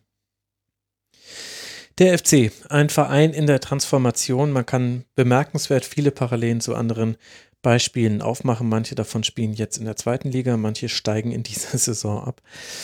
Ja, ähm, und manche stehen aber auch weiter oben in der Tabelle. Also dieser digitale Ansatz, das haben wir ja unter anderem Eintracht Frankfurt ist da ja auch ganz gut mit äh, dabei. Aber es ist eben, das Kerngeschäft ist das Sportliche, über das definiert man sich. Wenn es da nicht läuft, strahlt das auf alle anderen Bereiche ab. Wenn es da gut läuft, tut es das aber wiederum auch, dann ist man viel, viel mehr äh, bereit mitzutragen. Einen Nachsatz noch, dann lasse ich euch in Ruhe, sorry. Ähm, nur mal rein äh, hypothetisch gesprochen, ähm, wir hätten volle Stadien und diese Pandemie wäre nicht und die sportliche Lage beim 1. FC Köln wäre die gleiche. Ähm, es wäre unvorstellbar, was los wäre äh, in dieser Lage, äh, wenn man sich über Wochen und Monate fast schon so durch diese Saison lavieren würde, sportlich. Mhm. Ja, also da würde man dann auch aus der Fanszene dementsprechend die Quittung bekommen. Ähm, aus meiner Sicht auch zu Recht, aber diese Plattform fehlt eben aktuell aus den bekannten Gründen. Und äh, das ist, glaube ich, für die Verantwortlichen ganz gut, dass die fehlt. Ja, und das kann natürlich dann auch keine Auszeichnung sein, dass diese Form der Kritik dann nicht stattfindet. Und ähm, ich glaube, da können die wirklich äh, am Geisbockheim aktuell relativ glücklich sein, dass es eben aus dieser Richtung dann ähm, nicht so laut wird. Mhm. Und es wird dennoch wieder zum Nachteil der Fans äh, verwendet werden. Sollten Fans wieder da sein und dann doch mal äh, kritisieren. Da kannst du dir aber ganz, ganz sicher sein, Arne. Aber das ist eine, eine generelle Entwicklung des Fußballs. Das ist die Situation beim ersten FC Köln, zumindest so, wie man sie innerhalb von 50 Minuten äh, besprechen kann. Äh, wie ihr merkt, liebe Hörerinnen und Hörer, da kann man noch tiefer reingehen. Ich bin sehr gespannt äh, darauf, wie wir im Rasenfunk Royal, egal in welcher Konstellation, dann über die Saison des FCs sprechen werden.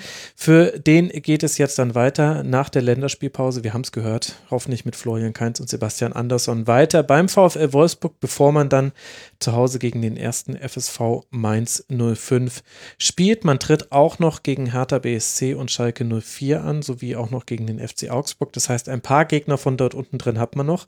Das gehört auch zu dieser Saison mit dazu. Der FC hat nicht oft gewonnen. Ich habe es ja vorhin schon thematisiert, nur fünfmal. Und wenn wir mal das Streichergebnis gegen Dortmund rausnehmen, und vielleicht das Sonderspiel von Elvis Rexbitschei gegen Borussia Mönchengladbach im Derby, dann hat man vor allem gegen die direkten Konkurrenten da unten gewinnen können. Mainz 05 1 zu 0 gewonnen, Schalke 04 2 zu 1 gewonnen, Arminia Bielefeld 3 zu 1 gewonnen. Das war die Basis, bisher da unten nicht äh, hineingerutscht zu sein. Und das muss man jetzt wieder bestätigen in der verbleibenden Rückrunde. Ein Punkt Vorsprung ist es auf den direkten Abstiegsplatz, auf dem gerade Arminia Bielefeld liegt. Und für Borussia Dortmund, über die wir ja anfangs dieses Segments auch gesprochen haben, geht es jetzt weiter zu Hause gegen Eintracht Frankfurt. Das haben wir schon oft genug thematisiert. Dann spielt man bei Manchester City, vermutlich in Budapest, so wie das gerade läuft oder auf Malle. Irgendwas Lustiges werden sie sich da schon einfallen lassen. Und dann gegen den VfB Stuttgart. Das sind die nächsten drei Partien für Borussia Dortmund. Zwei Spiele haben wir noch, über die wir sprechen wollen. Und wir müssen natürlich den Blick auf den Tabellenkeller noch komplettieren. Und da fehlt der FC Schalke 04 und es sagt schon alles über den FC Schalke 04, dass die in keiner, keiner Punkteberechnung, die ich genannt habe, auch noch irgendeine Rolle gespielt haben. 13 Punkte sind jetzt auf den Relegationsplatz niemand redet mehr eigentlich darüber, dass äh, Schalke noch irgendwie drin bleiben könnte. Das, was Mainz 05 geschafft hat, Mainz 05 war mal punktgleich mit den Schalkern, bevor Bo Svensson übernommen hat. Äh, die sind jetzt 14 Punkte weg gerutscht von den Schalkern und Schalke konnte natürlich auch am Samstagabend wieder nicht gewinnen und das gegen die Mannschaft nicht, die ja selbst gerade in einer Krise sondersgleichen ist, nämlich gegen Borussia Mönchengladbach. Mit 3 zu 0 nach Toren von Lars Stindl, Stefan Leiner und einem Eigentor von Renault gewinnt die Borussia auf Schalke, kann sich damit wieder ein bisschen heranrobben. Tabellenplatz 10 ist es jetzt für die Borussia, zwei Punkte Rückstand auf den siebten Platz, der ja eventuell für das internationale Geschäft reichen könnte. Alice, was machen wir mit diesem Samstagabend-Topspiel? Hast du dich davon erholt? Was steht dazu auf deinem Zettel?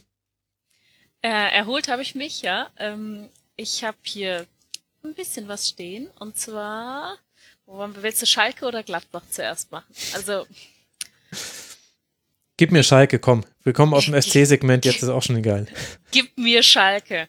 Ähm, ja, da steht hier vor allen Dingen No Hope bei mir. Ähm, also, das war schon wieder eine sehr, sehr schalkigere Leistung, würde ich sagen. Es war ja, der Anfang war ja gar nicht so schlecht. Mhm. Und dann ist es wie so oft, dann kassieren sie das Gegentor über äh, durch Stindl und William, der da verteidigt, das war ja auch, äh, sage ich mal, unterirdisch. Und dann fallen sie in sich zusammen, finde ich. Also dann, der erste Torschuss fällt in der 40. Minute. Mhm. Sie haben da insgesamt das 15. Gegentor nach, Ecken, nach einer Ecke kassiert. Also da ist halt wirklich keine Hoffnung mehr. Da ist auch, ich sehe nicht so ganz, was da der Ansatz sein soll. Ich kannst du mir vielleicht sogar besser beantworten, ob du jetzt äh, unter Gramotzes eine Veränderung siehst im Spiel, weil du siehst dann doch mehr Spieler als ich. Ja, also du hast halt das klare 5-3-2 gegen den Ball, ehrlicherweise eigentlich auch mit dem Ball, sehr häufig. Äh, nein, war leicht polemisch, ist natürlich mit dem Ball ein 3-5-2 eher. Ähm, du hast äh, Cialanolo auf links, äh, wo ich jetzt inzwischen gelernt habe über das Forum. Herzlichen Dank äh, dafür, dass er der Grund dafür ist, dass Kolasinac in der Mitte spielt, weil er als einer der talentiertesten Spieler aus der knappen Spiele gilt und äh, deshalb Einsatzzeit bekommen soll. Generell testet man ja schon so ein bisschen aus, wer könnte möglicherweise in der zweiten Liga noch weiterhelfen.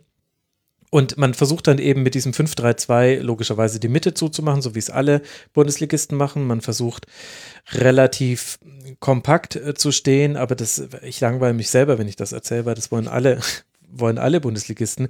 Und äh, das, was aber halt zu beobachten ist, was halt unter Gramotzes gleich geblieben ist zu allen anderen Trainern, die es äh, bisher gab in dieser Saison. Und ich würde auch die Rückrunde unter David Wagner mit dazu reinnehmen. Schalke hat noch kein einziges Spiel über 90 Minuten das durchziehen können. Also irgendwann machen sie immer den individuellen Fehler. Das ist, als würdest du gegen ein, weiß nicht, gegen ein zehnjähriges Kind Tischtennis spielen. Du musst einfach nur versuchen, dass der Ball immer auf der anderen Platte ankommt. Irgendwann versemmelt es Kind den Ball dann schon und du machst auf jeden Fall den Punkt. Und so ist es halt mit Schalke 04 auch. Das klappt mal besser, also sprich, sie machen den Fehler mal später und mal machen sie ihn früher. Also man hatte ein Spiel gegen Wolfsburg, wo es eigentlich, ich glaube, 40 Minuten lang relativ gut aussah und dann passiert halt der Fehler.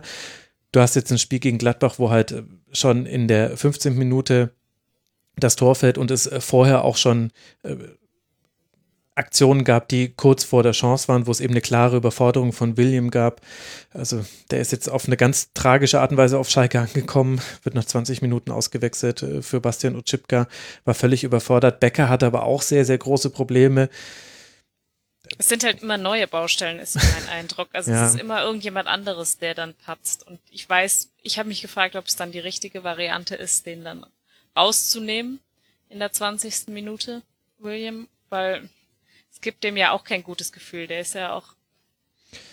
Ja, also, also wahrscheinlich war Schadensbegrenzung, weil Thuram schon wirklich viele Dinge mit ihm gemacht hat, die nicht schön waren. Also das hat mich an mich erinnert ja, auf dem Fußballplatz. Und Chipka hat es jetzt ja auch nicht sensationell besser gemacht, ne?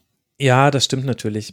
Ich äh, glaube aber, dass das bizarrerweise, dass das gar nicht das größte Problem von Schalke 04 ist. Also klar kann man sagen, 69 Gegentore nach 26 äh, Spielen, also auch Schalke 04 wird Rekorde brechen in dieser Saison.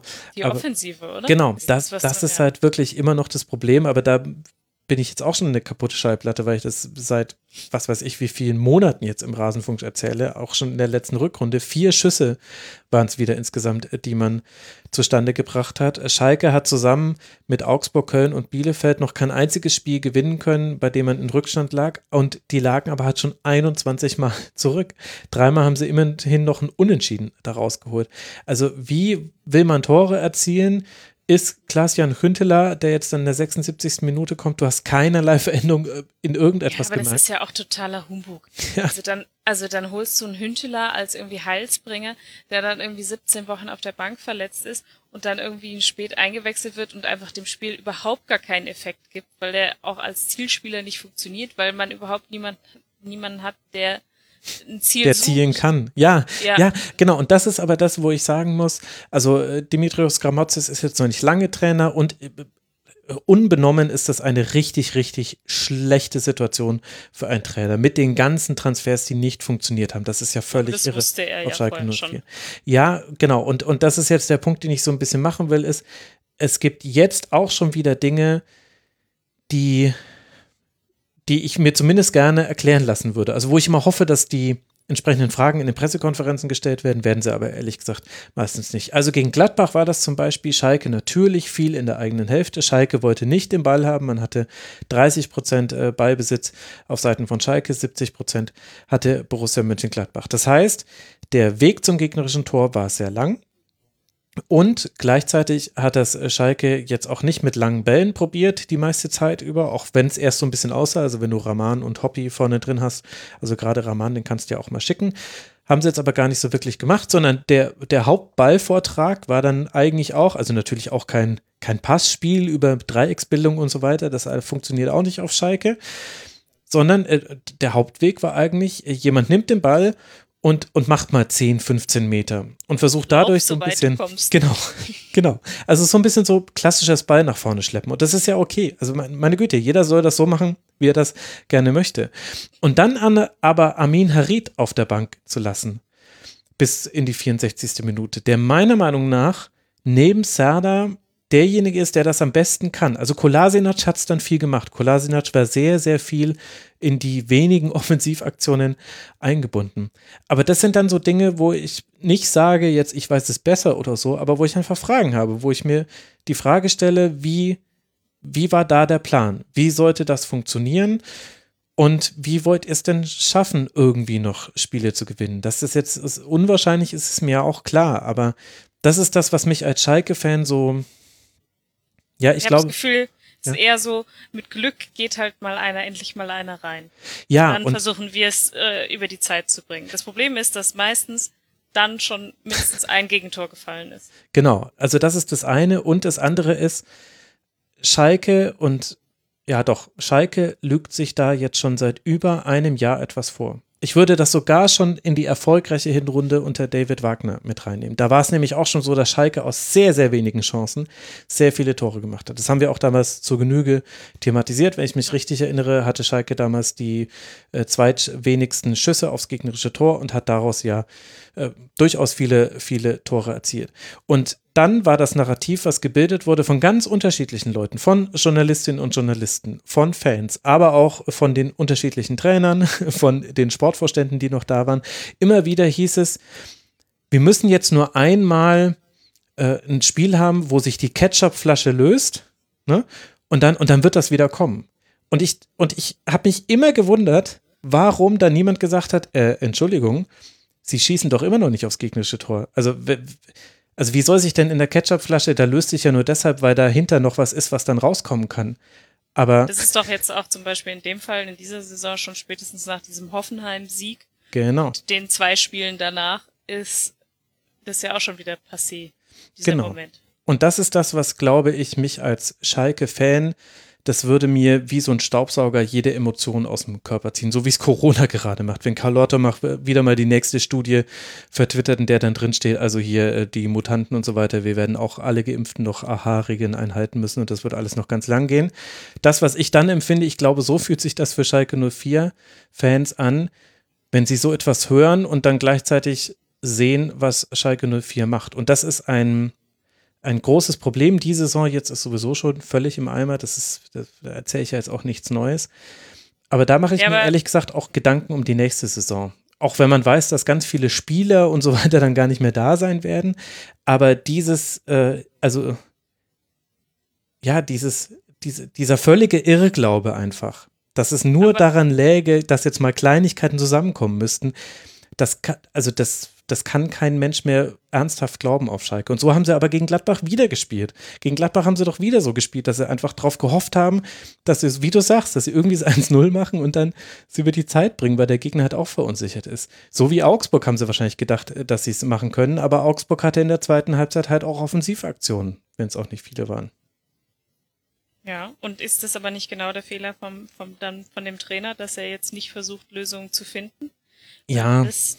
Das Aber er hat jetzt, ja nicht. gut, Also, er hat jetzt eine Länderspielpause. Ich finde, ja, die muss man ihm vielleicht noch genau, geben, also meinetwegen. aber also ich finde, mir fehlt der Ansatz und mir fehlt jetzt auch, weil ich meine, ich glaube, wir jetzt alle sind uns einig, dass der FC Schalke absteigen wird.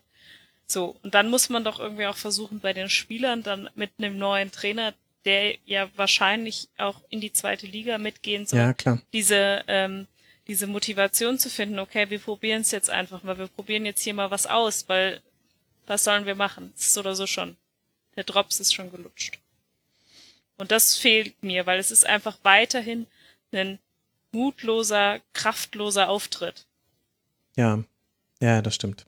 Und Renault verhindert, eigentlich noch eine höhere Niederlage. Und die Pointe ist dann, dass er dann das Eigentum macht äh, zum 3 zu 0 in der 72. Minute.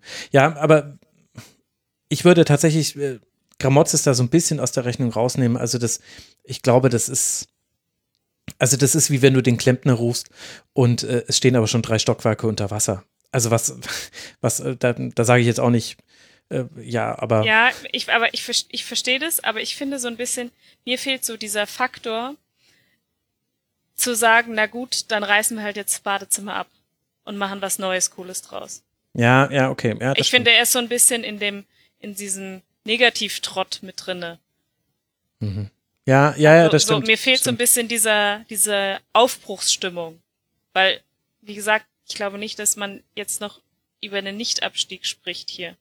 Und da ist es eher so ein bisschen so, der sieht auch schon wieder sehr müde aus und es es ist für ihn auch sehr anstrengend, so wirkt der und er weiß auch nicht so richtig, was, was jetzt noch zu tun ist, so. Und ich finde, das ist eigentlich das, was nicht passieren sollte, wenn der Klempner kommt und sieht, okay, hier ist alles, äh, hier ist eh schon alles nass, sondern dann muss man halt überlegen, okay, ich habe hier jetzt irgendwie das Hightech-Klo mit weiß was ich was. So. Mhm. Ja, das, das, das, das Schlimme ist, dass man irgendwie jetzt äh, zu jedem möglichen Szenario auch ein Gegenbeispiel findet. Also du hattest mit Tedesco ja jemanden, der auch noch nach einem 0 zu 3 mit äh, zwei Torschüssen sehr, sehr taktisch versiert und so weiter sagen konnte, woran das jetzt äh, gelegen ist und dir auch genau die Trainingsform sagen konnte, mit denen er das jetzt beheben will.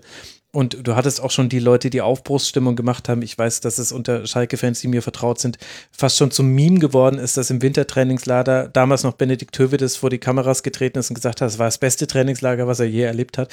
Konntest du dir ganz sicher sein, okay, die spielen eine fürchterliche Rückrunde. Das war es nämlich eigentlich immer. Also es ist, es ist, it's complicated. Und auf der anderen Seite war es ja für den Gegner aber auch complicated oder kompliziert, was soll eigentlich jetzt hier dieser Anglizismus, Max, äh, komm mal ein bisschen wieder bei Sinnen. Und da würde mich, Arne, auch deine Meinung interessieren. Du hast das Spiel ja sicherlich auch verfolgt. Wie hat dir denn Borussia Mönchengladbach gefallen? Ja, erstmal Respekt für die ganzen äh, Metaphern aus dem Sanitäranlagenbereich. ähm, ja, Gladbach ist natürlich eine Mannschaft, die jetzt aktuell auch nicht die einfachste Phase durchmacht. Und ähm, dann so ein Spiel gegen Schalke ist natürlich auch eine Aufgabe, bei der man eigentlich nur verlieren kann, theoretisch, weil jeder mit einem Sieg dann rechnet. Und Ja. äh, in dem Kontext fand ich schon, dass sie die Aufgabe äh, einigermaßen seriös äh, gelöst haben. Ne? Also es war jetzt natürlich zu erwarten, dass das Szenario des Spiels vorsieht, dass ähm, Gladbach wahnsinnig viel Spielkontrolle hat, alleine durch den Ballbesitz. Und ähm, ja, ich meine, Schalke macht einige Sachen halt ganz okay, aber das ist für die Bundesliga eben nicht genug. Und ähm, wenn es eben dann schon reicht, dass man ähm, einen Unterschiedsspieler ins Spiel bringt äh, mit äh, Marcus Thuram, dann ähm, ja, ist das eben dann schon ausschlaggebend für so ein Ergebnis, weil er natürlich äh, da ein sehr, sehr aktiver Faktor war in der ersten Halbzeit, also das 1-0 vorbereitet, dann noch ein, zwei Mal durchgebrochen auf die Grundlinie, ähm, geblockt worden in ein, zwei Situationen. Also ich glaube, am Ende war er wirklich der Spieler mit den meisten Dribblings auf dem Feld und ähm, ja, ansonsten fand ich aber, dass Kramer und Neuhaus das im Vergleich zu Spielen zuvor wieder ein bisschen was besser gemacht haben, so ein bisschen mehr ähm, die Räume tatsächlich auch gesucht haben, entweder mit Pässen oder mit Dribblings, dass man dann auch wirklich in die Gefahr reinkommt. Ähm, und äh, ja, ich glaube, es war jetzt keine Leistung, die bei Gladbach nachhaltig in Erinnerung bleiben wird, aber in dem Fall hat das schon gereicht und ähm, alle schlechten Aktionen wären vielleicht gegen eine bessere Mannschaft äh, härter bestraft worden, aber spätestens mit dem 2 zu 0 dann, was natürlich auch wieder relativ einfach fällt am kurzen Pfosten, äh, Mhm. Liner, äh, ist das Spiel dann halt gegessen so. Und ähm, dann äh, ist das eben ein Spiel, wo Gladbach jetzt nicht 100% der Leistungsfähigkeit abrufen kann, weil eben auch viele Spieler aktuell vielleicht nicht die Form haben, die sie haben müssten oder haben sollten bei der Qualität, die sie mitbringen. Äh, aber in so einem Fall ist das dann leider Gottes äh, schon genug, um Schalke dann eben einigermaßen beruhigt zu bezwingen. Was ich bemerkenswert fand, ist, ähm, nach dem 1 zu 0 hat äh, Rose irgendwann, hat man deutlich gehört, reingerufen, Männer vertrauen ich glaube, dass das auch im Interview danach mit Kramer beim ZDF hat er gesagt, dass die Selbstverständlichkeit wieder zurückkommt, wenn mhm. man dann 1-0 führt. Und ich finde, das hat man der Mannschaft schon angemerkt, dass das eigentlich, dass Schalke in dem Fall dieser perfekte Aufbaugegner, wenn man so sagen kann, war. Weil dieses frühe 1-0, das hat denen einfach wahnsinnig gut getan, gerade weil es Stindl war, weil da ja auch zuletzt mit dem verschossenen Elfmeter und so. Mhm. Ich finde, man hat so diese Zweifel an der eigenen Leistung, hat man den in den letzten Spielen ja auch angemerkt. Und das war jetzt so das perfekte Drehbuch quasi, dass man dann früh in Führung geht und dass man dort dann einfach ähm, ja das dann auch gewinnt und man sich dadurch selbstbewusst äh, Selbstvertrauen erarbeitet hat durch dieses Spiel. Und ja, mir ist noch. Oh, sorry. Nö, mach. Nee, red ruhig weiter. Nee, ich wollte nur sagen, dass ich, äh, dass ich finde, dass man schon auch gesehen hat, dass weiterhin natürlich noch trotzdem noch Schwächen da sind, ähm, dass die jetzt nicht äh, auszu, dass die jetzt noch nicht ganz weg sind und so, dass da auch noch viele Abstimmungsprobleme so ein bisschen sind, finde ich. Aber im Prinzip hat es jetzt, glaube ich, für die, für das, die weitere Zukunft von Gladbach hat es jetzt erstmal äh, einen kleinen Auftrieb gegeben. Ja, das stimmt. Also ich würde da noch ganz kurz hinzufügen, dass ich bei dem Spiel ganz spannend fand, mal wirklich zu schauen, äh, was in den Kleinigkeiten passiert, also wie äh, die einzelnen Spieler dann so wirklich Einzelaktionen auflösen, also jetzt Defensiv-Zweikampf, welche Seite bietet man an, äh, was sind so wirklich die Basics? Und in der Offensive dann, wie sieht der erste Kontakt aus, ähm, mhm. welche Qualität hat ein Pass, so, weil ja beide jetzt nicht irgendwie die beste Phase hinter sich hatten. Und da hat man wirklich gemerkt, dass dann bei Gladbach mit zunehmender Spielzeit die Sicherheit so ein bisschen zurückgekommen ist, einfach, ne? dass man wirklich merkt, okay, die haben jetzt einen Vorsprung ähm, und äh, das, das reicht dann eben schon aus, weil auch bei Schalke, ja, das sind halt wirklich Sachen, die laufen auch zum Teil wirklich ganz okay so. Also dann gibt es Ballgewinne, ähm, Kolasinac mit einem Dribbling irgendwie aus dem Mittelfeld, was ganz gut ist, äh, so ein bisschen Überzahl schafft, so, aber es ist dann in der Konsequenz und in der Addition von diesen ganzen kleinen Einzelaktionen ist es dann eben einfach nicht genug. Und äh, die Dynamik bei Gladbach war eben eine ganz, ganz andere dann. Ja, das finde ich einen sehr wichtigen Hinweis. Also, weil es gab nämlich auch diese Phase gegen Ende der ersten Halbzeit. Also, was mir sehr gut gefallen hat bei Borussia Mönchengladbach war die Intensität, die man gegen den Ball hatte, dass man auch mit langen Bällen manchmal hinter die Kette gekommen ist. Also, es war nicht nur Tyram gegen William, der da für Probleme gesorgt hat. Aber es gab eben auch diese Phase gegen Ende der ersten Halbzeit, hatte ich mir das notiert. Da ging es so ein bisschen dahin bei Gladbach. Da haben sie im Pressing nicht mehr durchgeschoben. Da gab es eine Szene, in der war Sada absurd frei im, in, im Mittelfeld. Er wurde halt nicht angespielt von Schalke. Das ist halt dann Schalkes, Schalkes Fehler. Und äh, bei Gladbach haben sich dann so ganz seltsame Fehlpässe im Spielaufbau wieder eingeschlichen. Und äh, da dachte ich schon, okay, jetzt bin ich gespannt, wie sich das im weiteren Spielverlauf entwickelt, weil dass man mal so eine Phase hat, das gehört mit dazu. Und Schalke hatte da ja auch, das hast du ja auch richtigerweise angesprochen, eine Phase, in der Dinge passiert sind. Und sie sind aber, finde ich, sehr schnell und gut wieder da rausgekommen, sind in der zweiten Halbzeit schnell wieder in den Modus reingekommen, der in der ersten gut funktioniert hat, hatten mit Benzebaini jemanden, der unglaublich viele Spielanteile hatte, also der hatte 146 Ballaktionen das war so ein bisschen der Go-To-Guy im, im Aufbau eigentlich und hat es aber halt auch äh, sehr gut gemacht. Also der, da sind jetzt nicht die großen Einzelaktionen in Erinnerung geblieben, die direkt zu Torchancen geführt haben. Aber der, der hat sehr dabei geholfen, das, was wir bei Dortmund zum Beispiel vorhin kritisiert haben, eben diesen Ballvortrag so ein bisschen nach vorne zu bekommen, aus dem Aufbaudrittel ins Übergangsdrittel zumindest äh, schon mal. Und dann hattest du immer wieder gute Einzelaktionen von Leiner, von Stindl hatte gute Aktionen, Neuhaus auch manchmal. Und äh, Tyram haben wir jetzt schon mehrfach erwähnt. Player hatte auch, fand ich, in der zweiten Halbzeit ein paar gute Aktionen, wo er auch eher der Vorbereiter war als der Zielspieler. Und das fand ich vielversprechend aus Gladbacher Sicht zu sehen, dass es ja zwar diese eine Phase gab, in der Schalke auch mehr Ballaktionen hatte, aber dass man es geschafft hat, wieder zurückzukommen. Und das ist, glaube ich, mindestens so viel wert, wie dass man auch äh, gewonnen hat. Weil ein bisschen mehr war die Borussia, glaube ich, bei sich selbst in diesem Spiel.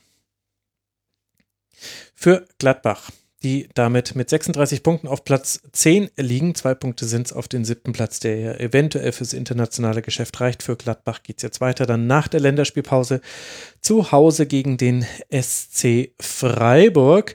Für Schalke 04 ihrerseits, die mit 10 Punkten weiter Tabellen 18. sind, 16 zu 69 Tore geht es dann weiter bei Leverkusen. Und man spielt zwar noch gegen Arminia Bielefeld und Hertha BSC und den ersten FC Köln und den FC Augsburg, aber es sind 13 Punkte. Wir haben es, glaube ich, schon ganz gut einsortiert und nehmt uns nicht übel, liebe Schalker. Ihr wisst ja selber, wie es um euren Verein steht. Bleibt nur noch eine Partie, über die wir sprechen wollen und äh, da hat äh, genau der SC Freiburg mit zu tun und auch der FC Augsburg mit zu tun, also zwei der kommenden Gegner des FC Schalke 04. Die beiden hatten die Ehre, den 26. Spieltag dicht zu machen. Und es war dann doch ein eher zäher Abschluss dieses eigentlich recht ereignisreichen Sonntags. Neun gelbe Karten gibt es im Spiel, sieben davon für Freiburger, aber immerhin auch zwei Tore. Soloy trifft nach einem tollen Solo von Günther in der 51. Minute zum 1 zu 0 und Lienhardt verwandelt dann einen Nachschuss per Kopfball nach einem Freistoß in der 79. Minute zum 2 zu 0, das ist die Torentstehung der beiden Treffer, die dann dafür gesorgt haben, dass der SC eben mit drei Punkten auf Tabellenplatz 8 springen kann und der FC Augsburg bei 29 Punkten stehen bleibt und den Blick nach hinten richten muss. Alice, du hast ja auch dieses Spiel analysiert zum Ausklang dieses Spieltags. Was muss man davon wissen? Du hast es eigentlich schon sehr passend zusammengefasst erstmal. Ähm, ich war ein bisschen verwundert vor dem Spiel im Interview, hat äh, Heiko Herrlich gesagt, naja, also man befindet sich ja mit dem SC Freiburg auf Augenhöhe und deswegen will man hier drei Punkte holen. Das hat mich irgendwie so ein bisschen, fand ich das verwunderlich, weil in meinen Augen der SC Freiburg schon nochmal ein bisschen eine andere Kategorie ist, zumindest ähm, in Teilen. Mhm. Man muss dann aber sagen, dass ich finde, dass ähm, sie es nach Anfangsschwierigkeiten aber auf Augsburger Seite äh, ganz gut gemacht haben. Ähm, was ich bei Augsburg nicht verstehe, ist also, dass Christian Günther äh, ein starker Spieler ist und stark über seine Seite kommt, ist ja jetzt irgendwie auch äh, keine Neuigkeit. Äh, nichtsdestotrotz hatten sie damit irgendwie sehr große Schwierigkeiten. Ähm, das hat mich irgendwie verwundert, dass sie den mhm. nicht in den Griff bekommen haben, weil ja. das ist ja, also wie bei Eintracht Frankfurt, um den Vergleich zu bringen, weiß man auch, wenn man Philipp Kostic aus dem Spiel nimmt, tut man schon mal dem Spiel sehr weh. Und so ist es beim SC Freiburg ja auch. Die haben auch noch andere Lösungen, klar. Aber ähm, ja, ich fand, der SC Freiburg hat es zu Beginn eigentlich gut gemacht. Dann ist sie so ein bisschen, ja, verhaltener geworden und hat sehr tief gestanden. Dann hat man auch immer gehört, wie Christian Streich geschrien hat, raus, raus, wenn der Generator es zugelassen hat, dass man das gehört hat. Ähm, fand, Augsburg ist dann ein bisschen aktiver geworden, ist aber dann irgendwie nicht so konsequent auch gewesen. Mhm. Und ähm, ja, also ich weiß nicht, wie es dir ging. Ich hatte jetzt nicht den Eindruck, dass nach dem 1-0 für den SC Freiburg, dass da jetzt noch so viel Gegenwehr von Augsburg irgendwie kam. Echt, fandest du? Also, das war eher das, was mich so ein bisschen verwundert hat, dass es nach dem 0 zu 1 geht es auf einmal immer beim FC Augsburg. Also, es war schon häufiger mal so in dieser Ja, aber nicht, nicht über so eine lange Dauer. Ach so, nee, nee, nee, das nicht. Aber halt viele Strafstöße rund um den Strafraum, die schlägt dann alle Caligiuri rein. Das wird immer alles tendenziell äh, Genau, was habe ich gesagt? Freistöße. Strafstöße. Ach so, nee. Nee, nee, Strafstöße waren es nicht. Äh, die schießt dann auch nicht immer Caligiuri. Nee, nee, Freistöße meine ich genau. Ähm, hatte man da, man hatte ja auch sehr viele Abschlüsse, also 20 Schüsse für Augsburg, allerdings auch elf davon von außerhalb des Strafraums. Das deutet so ein bisschen das an, was du ja auch gemeint hast, dass man es nicht so zu Ende gespielt hat. Und sie hatten halt Probleme in der Entscheidungsfindung, was ehrlich gesagt ein Euphemismus dafür ist, dass jemand wie Marco Richter halt einfach viel zu oft geschossen hat, anstatt nochmal irgendwie den Pass in den Strafraum zu nehmen. Weil da gab es schon so zwei, drei Gelegenheiten, wo Freiburg auch gar nicht so gut stand. Ich fand auch in der, also eigentlich hat man auch die, die Seite von Günther und Grifo sehr gut attackiert. Also Augsburg hat da mit Verlagerung sich manchmal sehr gut aus dem Pressing rausspielen können von Freiburg und dann hatte Framberger manchmal richtig viel Wiese vor sich. Aber die Ja. Hereingaben waren halt dann einfach viel zu schlecht. Also 18 Flanken hat Augsburg geschlagen, zwei davon kamen an. Und das, obwohl Gulde und Lienhardt auch schon so früh gelb verwarnt waren. Also eigentlich, es gab so viele kleine Dinge, die vermeintlich für Augsburg gesprochen haben, fand ich. Also eben diese gelben Karten. Dann Santa Maria hat sich noch äh, gleich die gelbe noch geholt, noch beim Stand von 0 zu 0. Freiburg hat eben, hatte diese sehr, sehr gute Anfangsphase, aus der man kein Tor gemacht hat. Da musst du eigentlich mit einem 1 zu 0 rausgehen. Und das sind alles so kleine Dinge, vielleicht ist man da auch so ein bisschen abergläubisch, äh, die dann vermeintlich für den Gegner sprechen. Aber Ja, ich hatte das Gefühl, das 2-0 war dann so Ja. der Genickbruch. Also, wenn es dann, sie hätten es dann wahrscheinlich noch, noch mehr versucht, wäre es dann irgendwann, weil so, ja, wie gesagt, ich glaube, es war halt am Ende, war es halt nicht zwingend genug so und da wurde dann oft, ich, ich hätte mir auch so ein bisschen mehr noch von Caligiuri irgendwie ja, erwartet als Kreativen auch. Das ist mir so ein bisschen, der hat dann auch viel, oft einfach nicht die richtige Entscheidung getroffen und ich finde, der SC hat's halt dann relativ eiskalt dann ausgenutzt, weil besonders viele Chancen hatten die jetzt auch nicht. das stimmt. Also das ist definitiv so zu sehen. Müller hat auch super gehalten. Also der hat Ja. auch sieben Paraden hatte er insgesamt. Kibitz hat aber auch ganz gut noch. Genau, also beide Torhüter haben sich da nichts genommen. Aber wa- was halt bei Augsburg so ein bisschen, na, was heißt ärgert, können machen, was sie wollen, aber wenn die rund um den Strafraum den Ball haben oder auch mal im Strafraum, dann können die ja viel. Also Benisch hat die, die größte Chance war es dann wahrscheinlich für Augsburg, wenn ich es mir richtig gemerkt habe. Das ist eine gute Bewegung, mit der er Santa Maria verlädt. Und dann hat er einen offenen Schuss, Schuss vor Müller, den er dann übers äh, Tor schießt. Das ist, das ist richtig gut. Und so kleine Bewegungen hatten die immer wieder drin. Äh, Marco Richter kann das. Marco Richter kann mit Tempo vom Flügel reinziehen und kann dann, gut, er schießt halt dann immer, aber er kann ja auch mal, er kann ja auch mal abspielen. Ich fand, André Hahn hat unglaublich viele Dinge eigentlich gut gemacht in diesem Spiel, war sehr, sehr aktiv, hat viele Kopfballduelle auch gewonnen, hat viele Bälle festgemacht. Vargas, der dann später reingekommen ist, hat eine ganz andere Qualität in der Ballbehandlung als viele Spieler, die sonst auf dem Feld stehen für Augsburg. Und das Problem ist aber halt einfach, dass die ganze Spielanlage sie so weit weghält vom gegnerischen Strafraum und deswegen sieht man das so selten. Und äh, ich finde, das Ja, ist so ein bisschen so ein Perlen vor die die Säule. Goalgetter-Qualität, oder? Ja, das auch, ja. Das stimmt. Aber es ist für mich so ein bisschen, man kann es nicht eins zu eins vergleichen, weil du hast zum Beispiel auch Strobel auf der 6, ähm, der leider nicht so ganz das bringt, was man sich vor der Saison erhofft hat. Aber ein bisschen, finde ich, ist es schon die Mainz 05-Situation, dass du sagst, so schlecht sind doch die Spieler eigentlich gar nicht. Warum spielen die denn so? Also, Ja, aber andererseits muss man, kann man dann natürlich das Spiel von letzter Woche gegen Gladbach sah, sah, sehen, wo sie dann einfach wahnsinnig effizient wieder waren. Ja, klar, aber das war ja auch kein gutes Spiel von Augsburg. Also da Nö, liegen die ja normalerweise 0-3 hinten in der ersten Halbzeit. Also, Ja. also mi- mir gefällt halt die Spielanlage nicht. Und äh, Robert Gumni, die fürchterlichsten Einwürfe, die ich jemals gesehen Na, nee, stimmt so nicht. Ich habe schon mal schon mal Schlimmere gesehen. Benjamin Pavard hatte mal so eine Phase bei den Bayern, wo er den Einwurf immer so ausgeführt hat, dass er kurz vorm, vorm Mann, der ihn annimmt, nochmal aufdotzt, was überhaupt gar keinen Sinn ergibt. Das haben sie ihm aber abtrainiert. Aber Robert Gumni, was, also ein Einwurf in den gegnerischen Strafraum hinein, ohne Saft, in eine Doppeldeckung hinein und dann ist er zu flach geworfen. Also solche Sachen, ich weiß nicht warum, vielleicht ist es auch am Ende eines Wochenendes, an dem ich wieder halt alle Bundesligaspiele gesehen habe, aber sowas macht mich manchmal wahnsinnig. Also da könnte ich durchdrehen. Gut, ich glaube nicht, dass die Einwürfe das größte Problem Nein, waren es natürlich nicht. Und er, er hatte dann auch später, hatte er einen, den hat er richtig gut gemacht. Da habe ich mir so gedacht, ha, na gut, du kannst es also doch. Äh, da hat er, glaube ich, Kedira so gefunden mit so einem 15-Meter-Einwurf. Das war ganz gut. Aber ja, ja gut, ich, ich, ich schweife ab. Also, aber im Prinzip ist es ja so, dass das war jetzt ein besseres Spiel als gegen Gladbach, oder? Kann man sagen? Ja, beziehungsweise die zweite Halbzeit gegen Gladbach war ja wirklich nicht schlecht. Aber ja, war es besser? Ja, doch, Ja, es war besser, aber, aber halt auch, weil der SC, also man hat ja damit äh, Till neben Höhler begonnen und das Ganze eher flach gespielt, ähm, die, das 4-4-2. Und da hatte der SC schon außerhalb von irgendwelchen Aktionen von Günther halt auch wirklich einfach Probleme, ähm, sich Chancen herauszuspielen. Genau, sie haben es halt auch gegen einen schwächeren Gegner, wenn man Ja, genau. Ja, aber in dem Fall ist es halt dann wieder nur das Ergebnisboard, weil gegen Gladbach haben sie schlechter gespielt, aber gewonnen. Jetzt spielen sie ein bisschen besser Ja. und äh, schaffen aber, also ich hatte jetzt den Eindruck in dem Spiel, die hätten jetzt vielleicht auch noch 90 Minuten mehr spielen können und vielleicht wäre dann trotzdem kein Tor gefallen. Ja.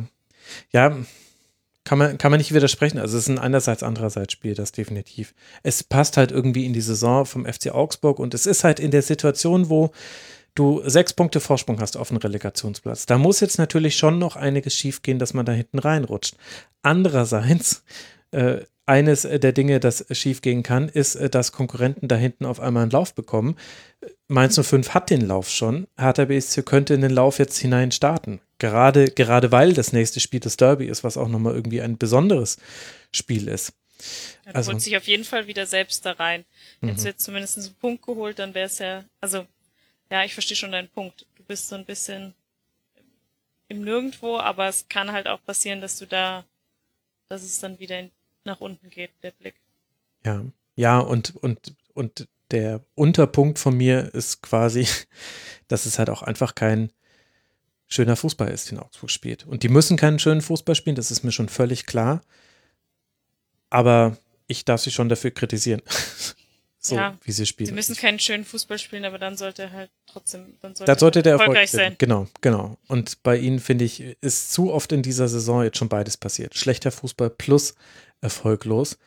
Und das war jetzt, und das war halt auch wieder erst nach dem 0 zu 1 so richtig besser gegen, gegen Freiburg. Also man hatte die Aktion mit dem freien Framberger, aber du kannst halt auch nicht immer nur auf die Flanke gehen. Also ich weiß, dass das jetzt auch mein Lieblingsthema natürlich ist. Aber also Christian Günther, der darf auf die Flanke gehen. Der hat sechs von neun Flanken an den Mann gebracht. Philipp Kostic, der darf auf die Flanke gehen. Der hat ähnliche Werte. Normalerweise sind die so, alles zwischen 40 und 50 Prozent Flankengenauigkeit ist ein guter Wert für einen Flankengeber. Augsburg hat, ich sag's nochmal, von 18 Flanken zwei an den Mann gebracht. Ja, und dann ist ja auch die Frage, wer soll sie denn in Empfang nehmen? Ja, ja, gut, klar. Ja, ja guter Punkt. André Hahn alleine gegen Gulde und Lienhardt. Ja, also das ist ja jetzt auch kein unbedingt kein Flankenangriff, wenn Ja, man es so ausdrücken möchte. da hast du allerdings recht. Da steht kein Sascha Kalajdzic. Okay. Ähm, Arne, möchtest du zu diesem Spiel noch etwas sagen? Also wir haben das jetzt gerade so ein bisschen im Dialog gemacht, äh, Alice und ich, äh, weil wir wussten, dass du äh, heute ja auch noch beruflich äh, tätig warst, Arne. Ja, ich habe jetzt noch sechs Seiten äh, mit Notizen zu dem Spiel hier. Äh, lass mich mal gerade gucken. Äh, nee, wurde alles schon gesagt tatsächlich. Okay. Dann entlasse ich die Hörerinnen und Hörer noch mit der Information, wie es weitergeht für die beiden Mannschaften. Freiburg 37 äh, Punkte, ein Punkt Rückstand auf Union Berlin, drei Punkte auf Leverkusen. Freiburg spielt in Gladbach und dann auf der Alm in Bielefeld nach der Länderspielpause. Für den FC Augsburg geht es weiter gegen die TSG aus Hoffenheim. Dann kommt Schalke 04 und Arminia Bielefeld. Also man kann sich nach unten hin schon noch absichern mit guten Leistungen in den nächsten Partien. Womit wir am Ende der Rasenfunk-Schlusskonferenz Nummer 306 angelangt sind. Ich kann mich nur sehr bedanken bei meinen Gästen, die durch die technischen Probleme, die allein meinerseits bestanden, jetzt dann doch eine ganz schön lange Nachtschicht einlegen mussten. Also es ist jetzt 20 vor 1, deshalb ganz, ganz herzlichen Dank an euch zwei, an Arne Steinberg, at Steinberg-Arne auf Twitter. Danke dir, Arne, dass du mal wieder mit dabei warst. ja, vielen Dank an euch. Hat sehr viel Spaß gemacht. Das freut mich. Man hört aber auch jetzt nach am Ende eines für dich auch noch sehr, sehr langen Arbeitstages eine gewisse Erschöpfung heraus. Es wäre ja auch schlimm, wenn nicht. Und ganz herzlichen Dank auch an Alice Jo Tietje. At Sportsland Alice heißt sie auf Twitter. Sie wird bald bei RAN zu finden sein. Danke dir, Alice, dass du mal wieder mit dabei warst. Ich sag vielen Dank für die Einladung, hat wie immer viel Spaß gemacht und ich wollte noch gerne einmal mich äh, ebenfalls bei den Mitmachen.rasenfunk-Usern bedanken, weil ähm, auch in meiner 16. Rasenfunk-Folge hat mir das immer sehr geholfen und ähm, das macht sehr viel Spaß. Vielen Dank dafür und wie gesagt, danke für die Einladung. Da möchte ich mich gerne draufsetzen. Ganz herzlichen Dank für euren Input unter mitmach.rasen.de und äh, Grüße ans Rasenfunktionsteam, die uns ja auch unterhalten haben an diesem manchmal dann doch auch etwas tristen Bundesliga-Sonntag an diesem 26. Spieltag. Und äh, dann habe ich noch drei Podcast-Empfehlungen für euch. Zum einen ein ganz großes Jubiläum von einem äh, ganz großen Podcaster. Jens Heuber vom Sportradio 360 hat die Big Show Nummer 500 veröffentlicht. Es gibt eine internationale Version Version, es gibt eine live aufgezeichnete Version und er hat auch nochmal die Big Show Nummer 1 online gestellt. Alle drei Sendungen möchte ich euch sehr ans Herz legen. Jens ist einer der Gründe dafür, dass es auch den Rasenfunk gibt. Ich habe das Sportradio 360 sehr früh gehört, ist immer noch meine wichtigste Informationsquelle für alles, was nicht Fußball ist. Und 500 Sendungen ist wirklich eine Leistung, wenn man ein fast kompletter Ein-Mann-Betrieb ist und das alles nebenher noch stemmen muss und das nicht so wie ich jetzt hier hauptberuflich irgendwann macht. Also ganz herzliche Gratulation, lieber Jens, und hört mal in die Big Show 500 rein und lasst ihm gerne Feedback da. Darüber freut er sich, glaube ich, sehr. Und dann kann ich euch noch empfehlen, Jung und Naiv mit Marianne Birtler. Ihr kennt sie noch, die Birtler-Behörde, die Stasi-Akten, aber es gibt noch viel mehr zu ihr zu sagen. Ein unglaublich angenehmes Gespräch, weil ich sie als sehr interessante Gesprächspartnerin wahrgenommen habe, möchte ich euch sehr empfehlen. Jung und Naiv mit Marianne Birtler. Und äh, dann noch methodisch inkorrekt mit Reklam Your Face. Wissenschaftspodcast sowieso wichtiger denn je und methodisch inkorrekt kennt ihr ja hoffentlich schon. Wenn nicht, dann hört mal rein. Ich kann es euch sehr ans Ohr legen. Und äh, das war es dann. Wir hören uns nach der Länderspielpause wieder in Rasenfunk Schlusskonferenz Nummer 307. Bis dahin bleibt bitte gesund. Haltet euch an die Regeln, haltet durch, Mundwinkel nach oben. Wir schaffen das. Macht's gut. Ciao.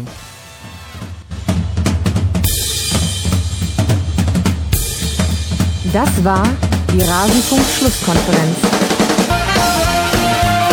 Wir gehen nun zurück in die angeschlossenen Funkhäuser.